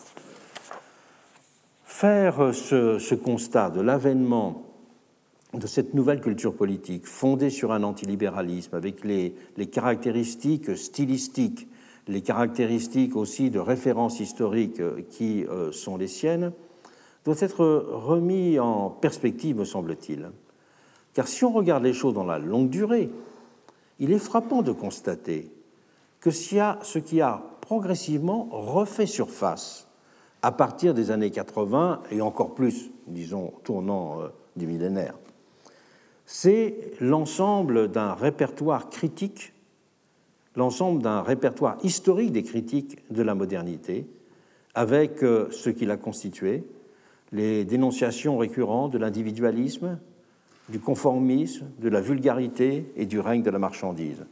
Critiques qui se sont appuyées, comme autrefois, aussi bien sur une vision traditionnaliste du monde que sur des appréhensions artistes ou même socialistes de l'homme et de la société, avec toutes les équivoques et les faux semblants qui avaient déjà dérivé dans le passé de ces convergences et qui étaient nés de ces répulsions partagées. C'est pourquoi il est intéressant de rappeler l'histoire longue de ces critiques, avec l'histoire des confusions politiques et intellectuelles qu'elles ont pu dessiner, l'histoire des chassés-croisés idéologiques auxquels elles ont déjà donné lieu. Du fait même de ces caractéristiques, cette histoire donne en effet une profondeur de champ éclairante à notre situation contemporaine. Et c'est pour cela que je voudrais présenter, rappeler un certain nombre de ces éléments. Un certain nombre de ces éléments, commençant par l'histoire de la dénonciation de l'individualisme. La dénonciation de l'individualisme avait été un des grands thèmes de la critique de la société française dès le début du XIXe siècle. Forgé dans les cercles saint-simoniens au milieu des années 1820, le terme avait alors euh, d'individualisme avait alors été utilisé pour décrire ce qui était ressenti comme l'irruption d'un état social inédit, celui d'un monde dans lequel les hommes et les femmes ne faisaient plus corps, un monde que l'on voyait désormais livré à l'enchevêtrement anarchique des intérêts particuliers. L'individualisme, le terme, ne fait son apparition que vers 1825. L'individualisme désignait pour les Saint-Simoniens et les contemporains la forme sociale générique de ce qu'on appelle la concurrence en économie et l'égoïsme en morale. Et un observateur de la période n'hésitait même pas à parler, je le cite, de ce sentiment effroyable que la langue a cru digne d'un mot sauvage, l'individualisme. Cette société vouée à l'égoïsme et à l'anarchie, selon l'expression martelée dans la littérature saint-simonienne, était aussi celle que le roman cherchait à décrire. On a ainsi vu Balzac déplorer dans César Birotteau le fait que la nation soit dissoute, car, je le cite, elle ne fait plus corps que par les ignobles soudures de l'intérêt matériel, par les commandements du culte que crée l'égoïsme bien entendu. Ce règne de l'individualisme, que presque tous vouaient aux gémonies, ne faisait pourtant guère l'objet d'analyses précises. Et Tocqueville était alors très isolé dans sa tentative de distinguer plus rigoureusement le vieux de l'égoïsme et le neuf de l'individualisme, et de montrer sur cette base la complexité de l'univers démocratique qui était en train d'émerger. Il est vrai que cette analyse est plus tardive parce qu'elle n'apparaît que dans la deuxième partie de la démocratie en Amérique, qui est de 1840. Toute cette stigmatisation de l'individualisme, elle est présente dès, euh, dès 1820, disons. Et cette vision globale et diffuse explique d'ailleurs la difficulté que beaucoup ressentaient à l'époque de distinguer l'esprit d'individualité, qui était considéré comme une conquête positive de l'esprit moderne, et l'individualisme, qui était stigmatisé comme une maladie du corps social. Cette dénonciation de l'individualisme allait de pair avec la hantise d'une dissolution sociale. La France était alors un corps sans unité, sans harmonie, dont tous les membres tendaient mutuellement à se dissoudre, notait typiquement un observateur de la période, tandis qu'un autre estimait encore plus abruptement il n'y a plus de société aujourd'hui. Ces jugements lapidaires, mille fois répétés, j'ai été euh, surpris de les trouver formulés aussi fortement à ce moment-là.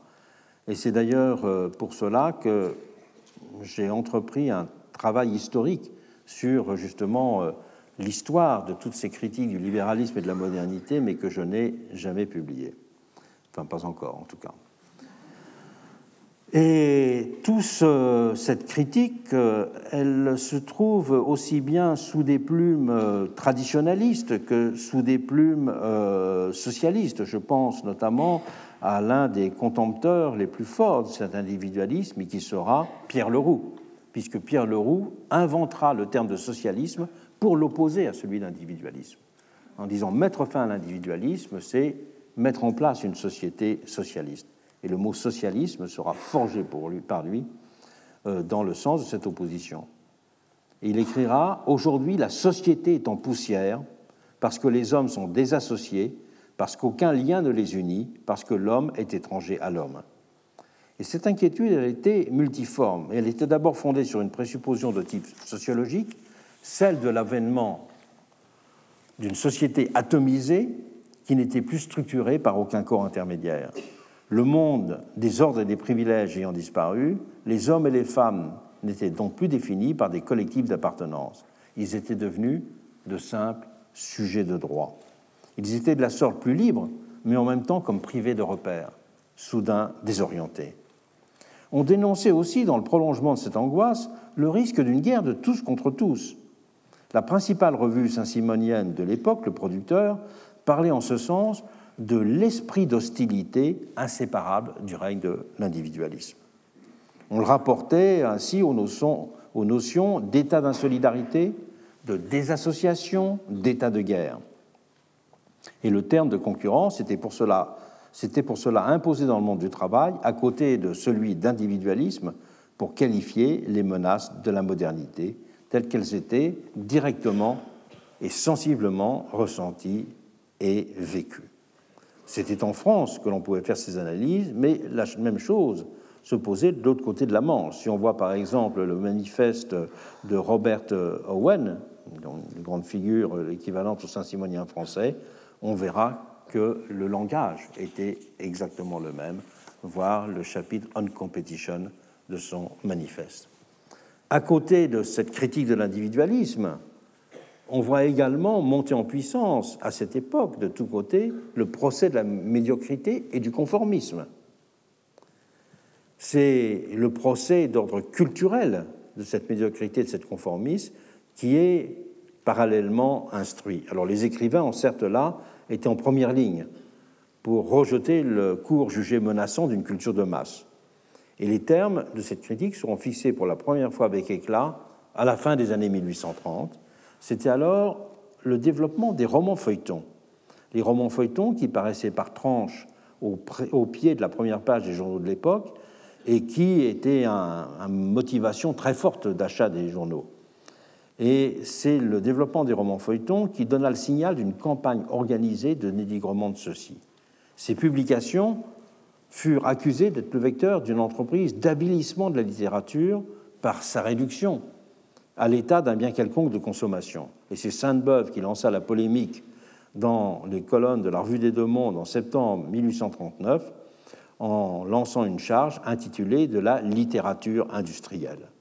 Le roman feuilleton n'était qu'une coupable industrie, comme on le dira alors. Avec, avec lui, la littérature s'était faite marchandise pour alimenter la demande toujours croissante de journaux. Elle était devenue un élément décisif de la conquête du lectorat, le moteur de la croissance entre les titres. Et c'est exactement dans la même veine que Baudelaire se fera parallèlement le contempteur de l'industrie photographique et de ses prétentions à constituer un art.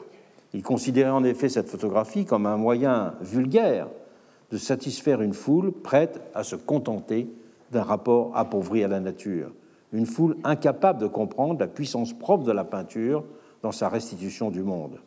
Un Dieu vengeur a exaucé les vœux de cette multitude, disait, euh, disait Baudelaire, Daguerre fut son Messie.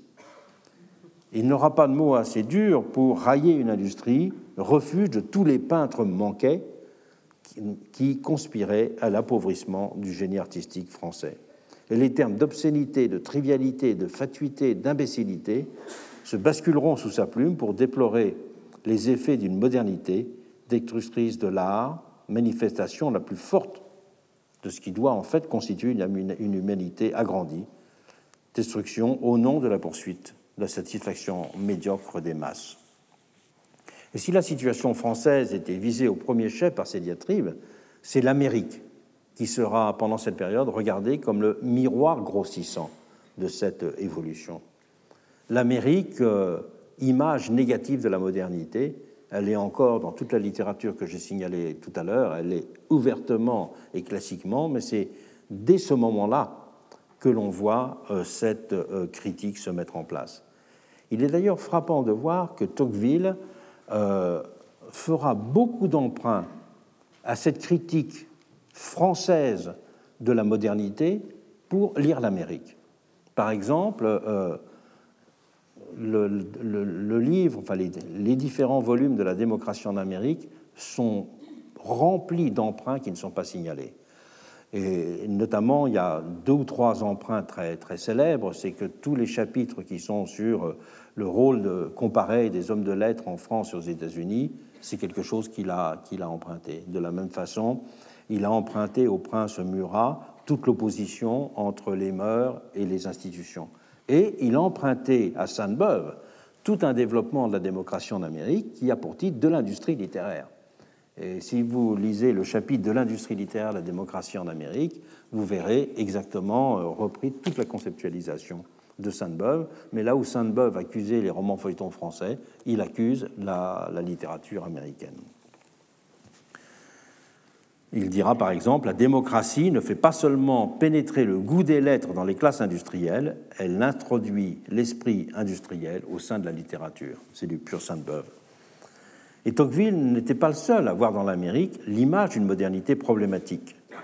Théodore Jouffroy, qui était l'auteur du fameux Comment les dogmes finissent, un peu le, le, le, bréviaire de toute une génération romantique, avait pareillement stigmatisé l'abaissement américain et l'espèce de civilisation moyenne qui s'y était formée. Et c'est une constante de tous les ouvrages euh, des premiers voyageurs euh, aux États-Unis dans la première moitié du XIXe siècle que tous sont frappés par la grossièreté des mœurs qui régnait, par le fait que les arts étaient nuls chez eux, qu'ils n'avaient pas de musiciens, qu'ils n'avaient pas de peintres. Tous ces thèmes-là sont repris à l'envie dans toute la littérature de voyage sur les États-Unis de l'époque. Et ces jugements voisinaient avec la dénonciation de l'absence d'imagination des Américains, de leur ignorance des nobles dévouements, de l'hypertrophie de leur caractère mercantile.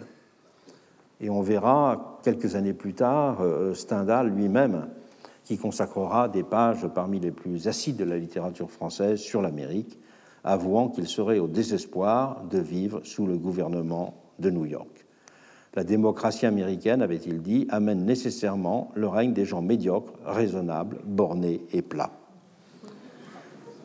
Et il dénoncera plus largement une terre où dominait une abominable vulgarité et sur laquelle la foule des hommes sont plongés dans les intérêts grossiers de la vie active. À côté de l'Amérique, il est vrai qu'il ajoutera, lui, la référence à la Suisse comme le pays du rétrécissement d'esprit humain, alors que c'est à la Belgique que Baudelaire s'attaquera aussi pour voir une image dans ses grandes notes euh, intitulées Pauvre Belgique, le pays de la fadeur universelle, de la grossièreté, de la légèreté, de la laideur générale, de la démarche lourde, une Belgique qui, comme l'Amérique, a une odeur de magasin. À côté de cette euh, critique de l'individualisme, de cette critique du conformisme et de la médiocrité, ce sont aussi les critiques du capitalisme qui vont être essentielles dans la dénonciation de la modernité. Mais ces critiques du capitalisme vont avoir pour caractéristique euh, essentielles qu'elles vont se déployer selon différentes traditions. Ces critiques du capitalisme vont être aussi fortes dans la littérature traditionnaliste que dans la littérature euh, artiste et que dans la littérature euh, socialiste. Et on va voir donc que cette critique du capitalisme va faire l'objet de convergences absolument inattendues dans la littérature entre différentes, euh, on pourrait dire, familles politiques ou familles intellectuelles euh, en, même temps. Il ne faut pas oublier que ce sont les milieux traditionnalistes et catholiques qui ont formulé en France les premières analyses dénonciatrices du capitalisme et du monde industriel qui commençait à émerger.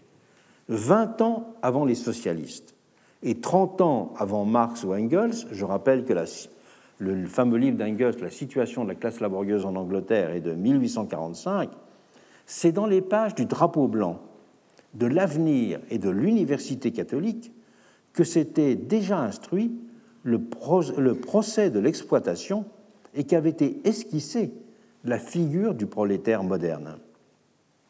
C'est même dès 1796 que Louis de Bonald, le grand inspirateur de ce milieu, avait vivement cloué au pilori, dans sa théorie du pouvoir politique et religieux, l'industrie manufacturière, disait-il, qui est plus utile aux commerçants qu'à la société.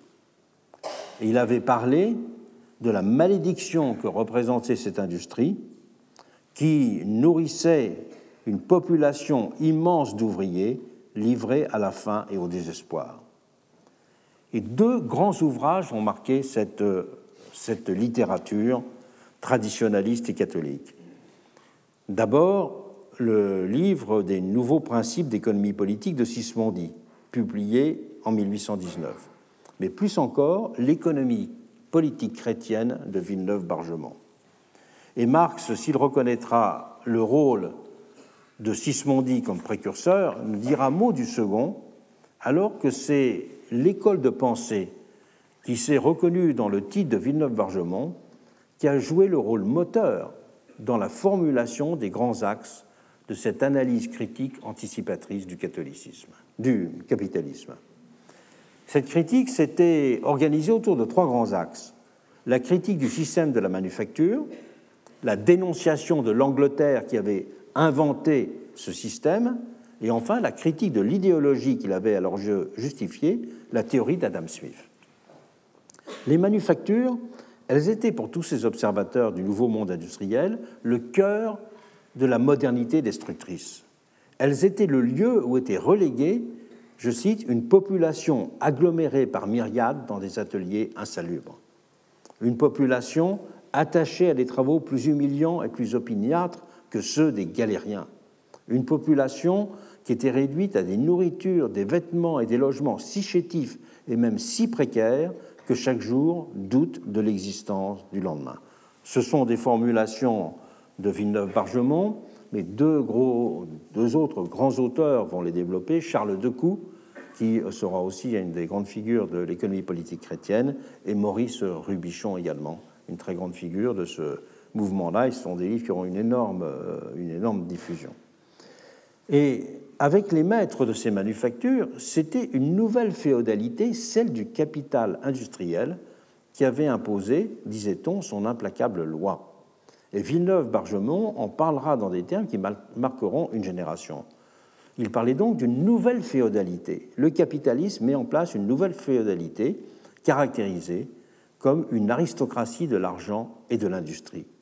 Et elle, était, elle est, cette nouvelle aristocratie de l'argent et de l'industrie, bien plus despotique, bien plus oppressive, mille fois plus dure que celle du Moyen Âge. Cette suzeraineté industrielle pensait en effet à produire des richesses qu'à son profit exclusif et réussit pour cela à discipliner une population ouvrière vouée à la misère, à la subjection et à la dégradation. Il était donc essentiel pour lui de dénoncer les barons de l'industrialisme et de détruire ces nouveaux donjons qu'étaient les ateliers. Euh, ce parallèle entre le capitalisme et puis la féodalité, entre les usines et les donjons, seront des thèmes récurrents de la littérature socialiste dans les années 80, 1880-1890. Mais euh, vous pouvez faire euh, lire euh, Villeneuve-Bargemont, le lire à quelqu'un et la personne pensera que c'est du Marx ou pensera que c'est un socialiste français des années 1880. Et parce qu'elle était la terre pionnière de la révolution industrielle, l'Angleterre faisait pour cela figure de laboratoire monstrueux de la modernité. Et le réquisitoire le plus implacable de cette Angleterre sera celui de Buret dans sa grande enquête de 1840 de la misère des classes laborieuses en France et en Angleterre, paru avant l'ouvrage classique d'Engels et qui aura une très grande influence sur l'ouvrage d'Engels. Et il offrira dans ce livre une vue saisissante de noirceur des manufactures d'outre-Manche et du prolétariat qui y étaient attachés. L'Angleterre, écrivait-il, le pays de la grande industrie est aussi le pays de la guerre sociale, concluait-il. En Europe et dans le monde entier pour cela, le, nom de Manchester deviendra alors l'une des appellations de l'enfer. Cette description des effets destructeurs du système des manufactures ne s'est pas limitée à raconter le malheur ouvrier en soi. Avec ce nouveau prolétariat ressurgissait en effet le spectre d'un quatrième ordre, refoulé aux portes de la cité, exclu même de la commune humanité. Avec l'essor de la nouvelle industrie, la société se retrouvait ainsi plus radicalement divisée que jamais. Au moment où nous écrivons, notait Buret, la séparation des deux classes, les ouvriers et les capitalistes, sont portés au plus haut point en Angleterre. C'est une véritable sécession et comme une préparation à la guerre civile.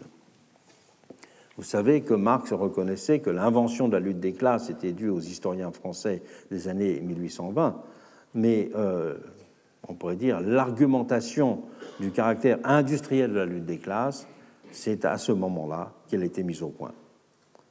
Au moment où l'inégalité est détruite dans l'ordre politique et civil, disait Buret, la voilà cette inégalité qui renaît et en fait et en droit avec une puissance qu'elle n'a jamais eue dans l'ordre de l'industrie.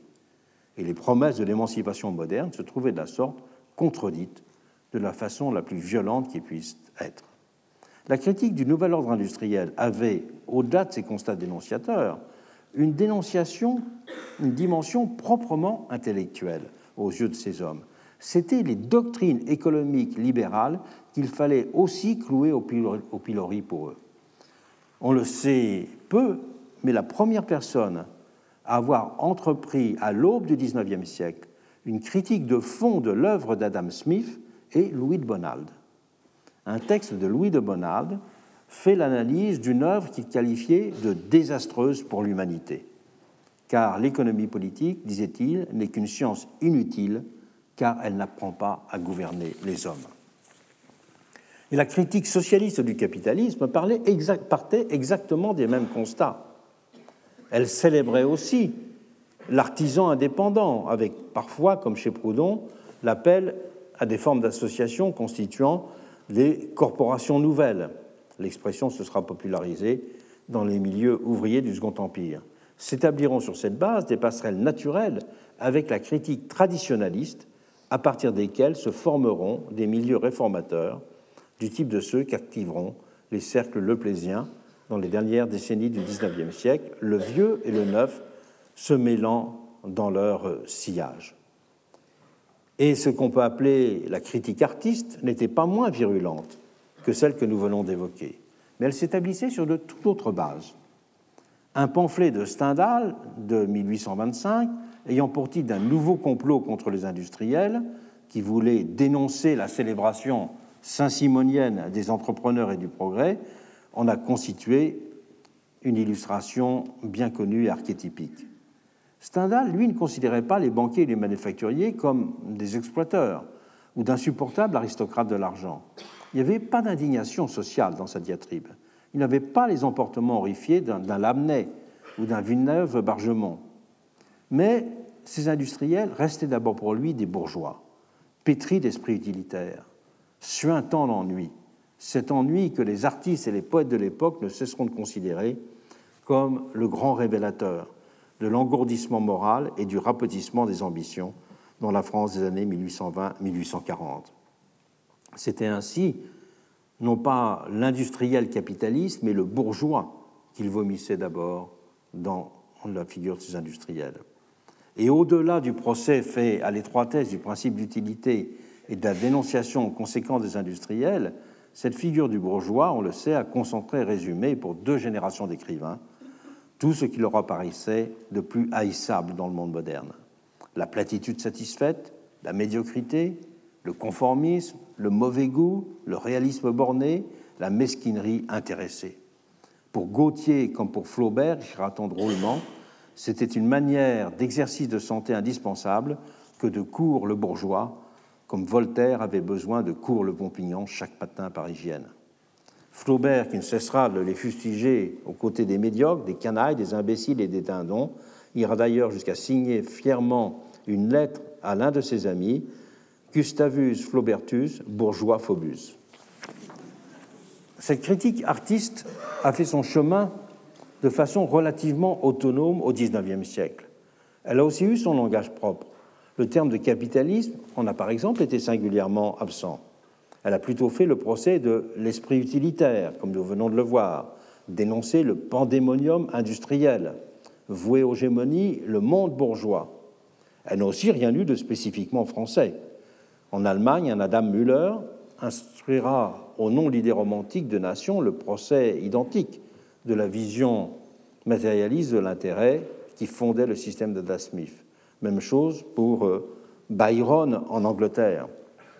Byron, qui était à la fois celui qui écrira de vibrants poèmes défendant les ludistes et en même temps celui qui méprisera la vie économique, ne comprenant pas comment on pouvait préférer travailler plutôt que de jouer du piano. Cette critique aura aussi bien d'autres grandes voix au XIXe siècle. Celle de Flaubert au premier chef, je viens de le dire, mais elle trouvera aussi son expression dans des milieux élitistes sur un mode ironique dans le, dans le roman populaire notamment, avec comme par exemple l'ouvrage de Louis Rebaud, Jérôme Patureau, à la recherche d'une position sociale. L'anticapitalisme de la période s'exprimera ainsi avec des accents bien différents et fortement contradictoires, mais une même communauté de rejet se dessinera pourtant de la sorte, avec l'efficacité critique qui en résultait, mais aussi les équivoques et les faux semblants qui en résultaient. Il est en effet frappant de constater les parallélismes entre les trois types de critiques de la modernité industrielle que je viens brièvement d'évoquer. La dénonciation de la morale utilitaire et de l'idéologie de ce que nous appellerions aujourd'hui l'homo economicus se retrouve par exemple dans les trois cas. Il y a aussi des éléments de langage commun. Le terme d'esclavage était ainsi utilisé par les penseurs traditionnalistes aussi bien que par les milieux socialistes pour qualifier la condition des ouvriers employés dans les manufactures. Ces convergences surprennent a priori, tant nos schémas rétrospectifs d'analyse assignent spontanément ces différentes familles à des identités intellectuelles et politiques souvent opposées. Et plusieurs séries de remarques peuvent être faites pour bien appréhender cette question des convergences et des équivoques dans cette critique dans cette critique historique, pourrait-on dire, de la euh, modernité. Il y a d'abord une structure spécifique de ce qu'on pourrait appeler les convergences négatives. Elles font partager des dénonciations, des indignations, des dénégations, mais sans dessiner pour autant les traits d'une possible communauté d'action, ou sans impliquer une représentation partagée d'un avenir souhaitable. La dénonciation de la condition d'esclave du prolétaire moderne en constitue un bon exemple. Elle a été formulée dans des termes presque identiques par Bonald, Villeneuve-Bargemont, Lamennais ou Marx. Mais les représentations simultanément associées de l'émancipation ont été, elles, divergentes, s'inscrivant dans la perspective d'une abolition du salariat par la socialisation de la propriété pour certains, ou la généralisation du travail indépendant pour d'autres, ou encore la perspective, dans la perspective d'un retour à un ancien ordre, fondé sur des formes de dépendance et de hiérarchie jugées plus humaines. Il est ainsi frappant de constater que toute une partie de la littérature traditionnaliste relativisait les mauvaises conditions de vie de l'esclavage antique ou de l'esclavage de plantation comparativement à celle des ouvriers dans les manufactures, considérées comme bien pires. Et cette comparaison des deux types d'esclavage avait même été un des grands topoïdes de la littérature économique de la période. Le premier avoir lancé ce thème a été Charles Comte, l'éditeur du censeur européen, qui lui a consacré un volume entier de son traité de législation. et l'un des premiers observateurs français des conditions de travail dans les manufactures anglaises, le baron d'Auxaise, avait de son côté posé la troublante question Ces nègres, dont le sort inspire tant la pitié, sont-ils aussi malheureux sur les plantations des colonies que les Blancs enfermés dans les sales ateliers de Manchester et de Birmingham Et prenant en compte l'objection immédiate selon laquelle les prolétaires seraient eux au moins libres, sa réponse donnera le ton de toute une partie de l'opinion. Non, avait-il argumenté, leur sort ne leur sort ne diffère de celui des nègres par le mode de vente des individus. Les nègres sont payés une fois pour toutes, les blancs reçoivent un faible intérêt du capital qu'ils sont censés valoir. Les uns sont sous la dépendance de maîtres intéressés à leur conservation, les autres peuvent mourir sans qu'à défaut de l'humanité, l'intérêt élève la voix en leur faveur. Tous sont également esclaves, également fixés sur le sol qui les porte. Les Noirs travaillent en plein air, les Blancs dans une atmosphère empestée. On achète les uns, on loue les autres, mais on ne saurait trouver de différence entre eux. Et la majorité des observateurs verront comme lui dans la condition prolétaire une version aggravée de l'esclavage. Et la façon dont un Lamennais a résumé la question dans le livre du peuple fixera les mots et les images de l'époque. Parlant du travailleur moderne, il notait Mieux eût valu pour lui un complet esclavage, car le maître, au moins, nourrit, loge, vêtit son esclave, le soigne dans ses maladies à cause de l'intérêt qu'il a à le conserver. Mais celui qui n'appartient à personne, on s'en sert pendant qu'il y a quelques profits à en tirer, puis on le laisse là. Il martèlera ensuite à satiété ces formules dans De l'esclavage moderne. Mais alors que l'amenait, comme beaucoup, en tirait la conclusion qu'il fallait considérer l'émancipation du prolétaire comme une priorité absolue, les voix traditionnalistes, elles, alimentaient avec cette comparaison leur nostalgie d'un ordre dans lequel de bons maîtres prendraient soin de leurs gens, leur garantissant une dépendance heureuse.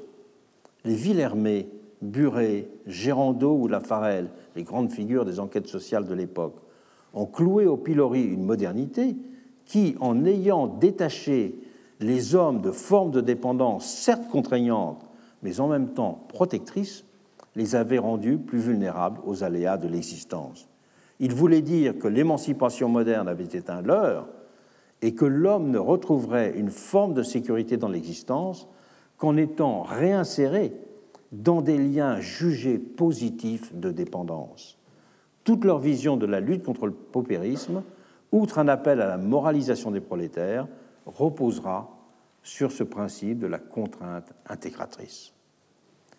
Apparaît aussi clairement dans ces critiques que des modes de retour à la tradition peuvent faire l'objet de rapprochements entre des points de vue fort différents. Prenons un exemple. Pour conjurer son avènement ou faire reculer la nouvelle féodalité industrielle, les traditionalistes avaient une solution préférée recentrer la sphère économique sur les activités domestiques et agricoles. S'ils faisaient ainsi écho à la vision physiocratique de la richesse, c'est surtout un modèle social qu'ils proposaient de cette façon. Ils entendaient restaurer une économie directement encastrée dans le social, alors que les manufactures déterritorialisaient la satisfaction des besoins et désarticulaient l'organisation sociale.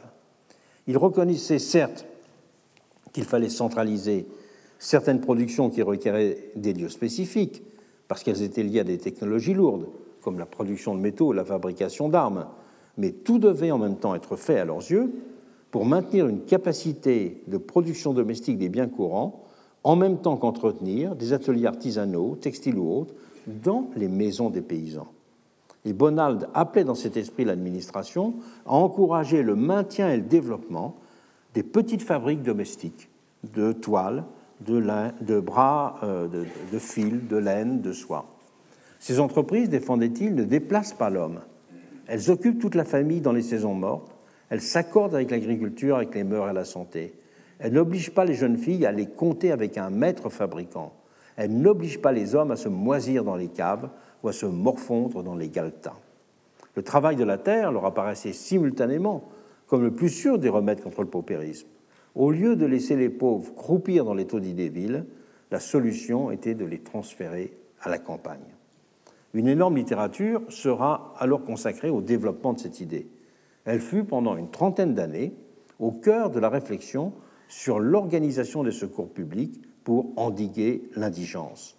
En France, mais aussi plus largement dans toute l'Europe, furent ainsi mis sur pied des colonies agricoles. Les projets de ces colonies étaient d'organiser, de transférer à la campagne les pauvres et de les mettre au travail agricole. Et les projets de rétablissement des corporations dans la France des années 1810 et 1820 participeront du même esprit d'une émancipation, restauration de la société ancienne, mêlant le vieux et le neuf. Dans la première moitié du XIXe siècle, critiques réactionnaires et critiques progressistes se sont de la sorte inextricablement mêlées dans la dénonciation de la modernité, les nostalgies et les impatiences se superposant en elles. Les mêmes équivoques feront leur réapparition dans les années 1890, au moment de la première mondialisation. Droite révolutionnaire et gauche réactionnaire dessinant alors de nouvelles lignes de fracture intellectuelle et politique dans le pays. Et ce sera de nouveau le cas dans les années 1930, quand s'opéreront des rapprochements inédits entre fascisme et socialiste, dans un monde désenchanté, marqué par un sentiment d'épuisement des formes traditionnelles de l'économie, et dans un monde que le constat des défis de la démocratie et le constat de l'échec du libéralisme organisé l'économie nourrissait. Et c'est dans une conjoncture analogue que nous nous trouvons aujourd'hui, avec la reformation conséquente d'une culture réactive tissée du même type d'équivoque que dans ces trois moments précédents. Quelle est la logique de cette euh, histoire? Je pars là d'une phrase célèbre de Tocqueville qui dit On ne résiste pas à la démocratie parce qu'on ne résiste pas à la nature. Et c'est dans cette même perspective qu'a récemment été analysé l'éclipse indissociablement politique et intellectuelle de la gauche par un écrivain que j'ai cité dans mon cours d'introduction, Raffaele Simone, un professeur à l'Université de Rome, qui a publié deux essais amplement commentés, le premier ayant pour titre Le monstre doux, l'Occident vire-t-il à droite? Et le second, Si la démocratie fait faillite. Au point de départ de son analyse, un constat. La gauche, dit-il, a perdu la capacité de donner sa forme au monde. Admettons ce constat sans discuter s'il s'agit d'une simple présupposition ou même d'un jugement mal fondé. L'important est en effet dans l'explication que donne, que propose Simonet de ce phénomène. Elle est double. D'un point de vue historique, il considère que ce sont les éléments constituants de cette gauche qui se sont dissous. Le prolétariat, dit-il, s'est d'abord dissous et transfiguré devenu essentiellement composé d'exclus et de populations territorialement marginalisées, ce que Marx appelait le lumpenprolétariat, il ne constitue plus tant une classe, c'est-à-dire un sujet historique capable de s'imposer comme force motrice, qu'un problème social, une épine dans le pied, écrit-il.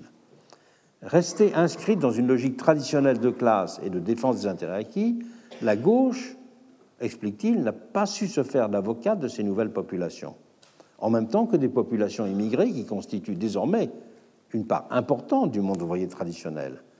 Les partis de gauche ont en revanche été marqués par les transformations de la structure du salariat central et ont surtout exprimé les attentes de ce nouveau monde salarié de plus en plus constitué de professions intellectuelles et techniciennes. Au-delà de ces variables sociologiques, on voit bien l'importance. Simone attribue au premier chef le déclin de la gauche à des facteurs culturels. Si l'Occident vire à droite, dit-il, c'est en effet parce que les idéaux de gauche, ceux qui la différencient le plus nettement de la droite, ne sont plus à la hauteur de l'époque. Ces idéaux, c'est-à-dire, écrit-il, les principes de sacrifice, de l'individu à la collectivité, de secondarisation des intérêts matériels et de redistribution des richesses.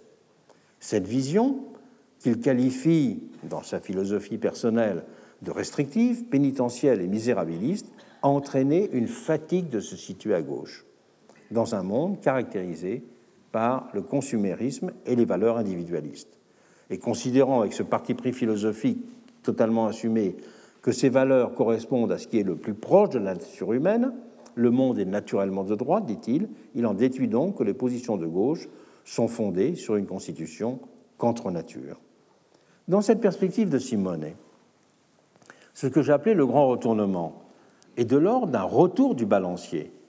Simone traitant sur le mode d'un déphasage ce que d'autres stigmatisaient comme une imposture de la gauche officielle.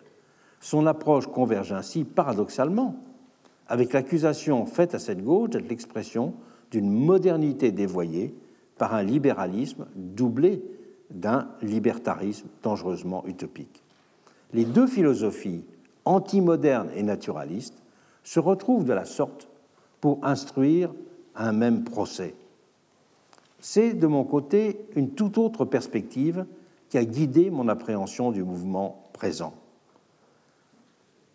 La, perspective et le constat d'un vide intellectuel sur lequel ont prospéré les idéologies du grand retournement. Considérer les choses de cette manière, c'est souligner que nous ne sortirons des menaces que charrie à la fois cette critique de la modernité avec tous les problèmes qui ont été les siens depuis, on l'a vu, bien longtemps, que nous sortirons de ces menaces qu'elle charrie que par l'entrée dans un nouvel âge de démocratie et de l'organisation solidaire du social. Car c'est toujours dans les promesses non tenues de la modernité que s'enracinent les perversions régressives et les illusions mortifères.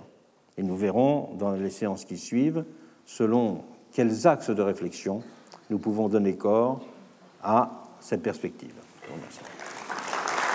Retrouvez tous les contenus du Collège de France sur www.colège-2-france.fr.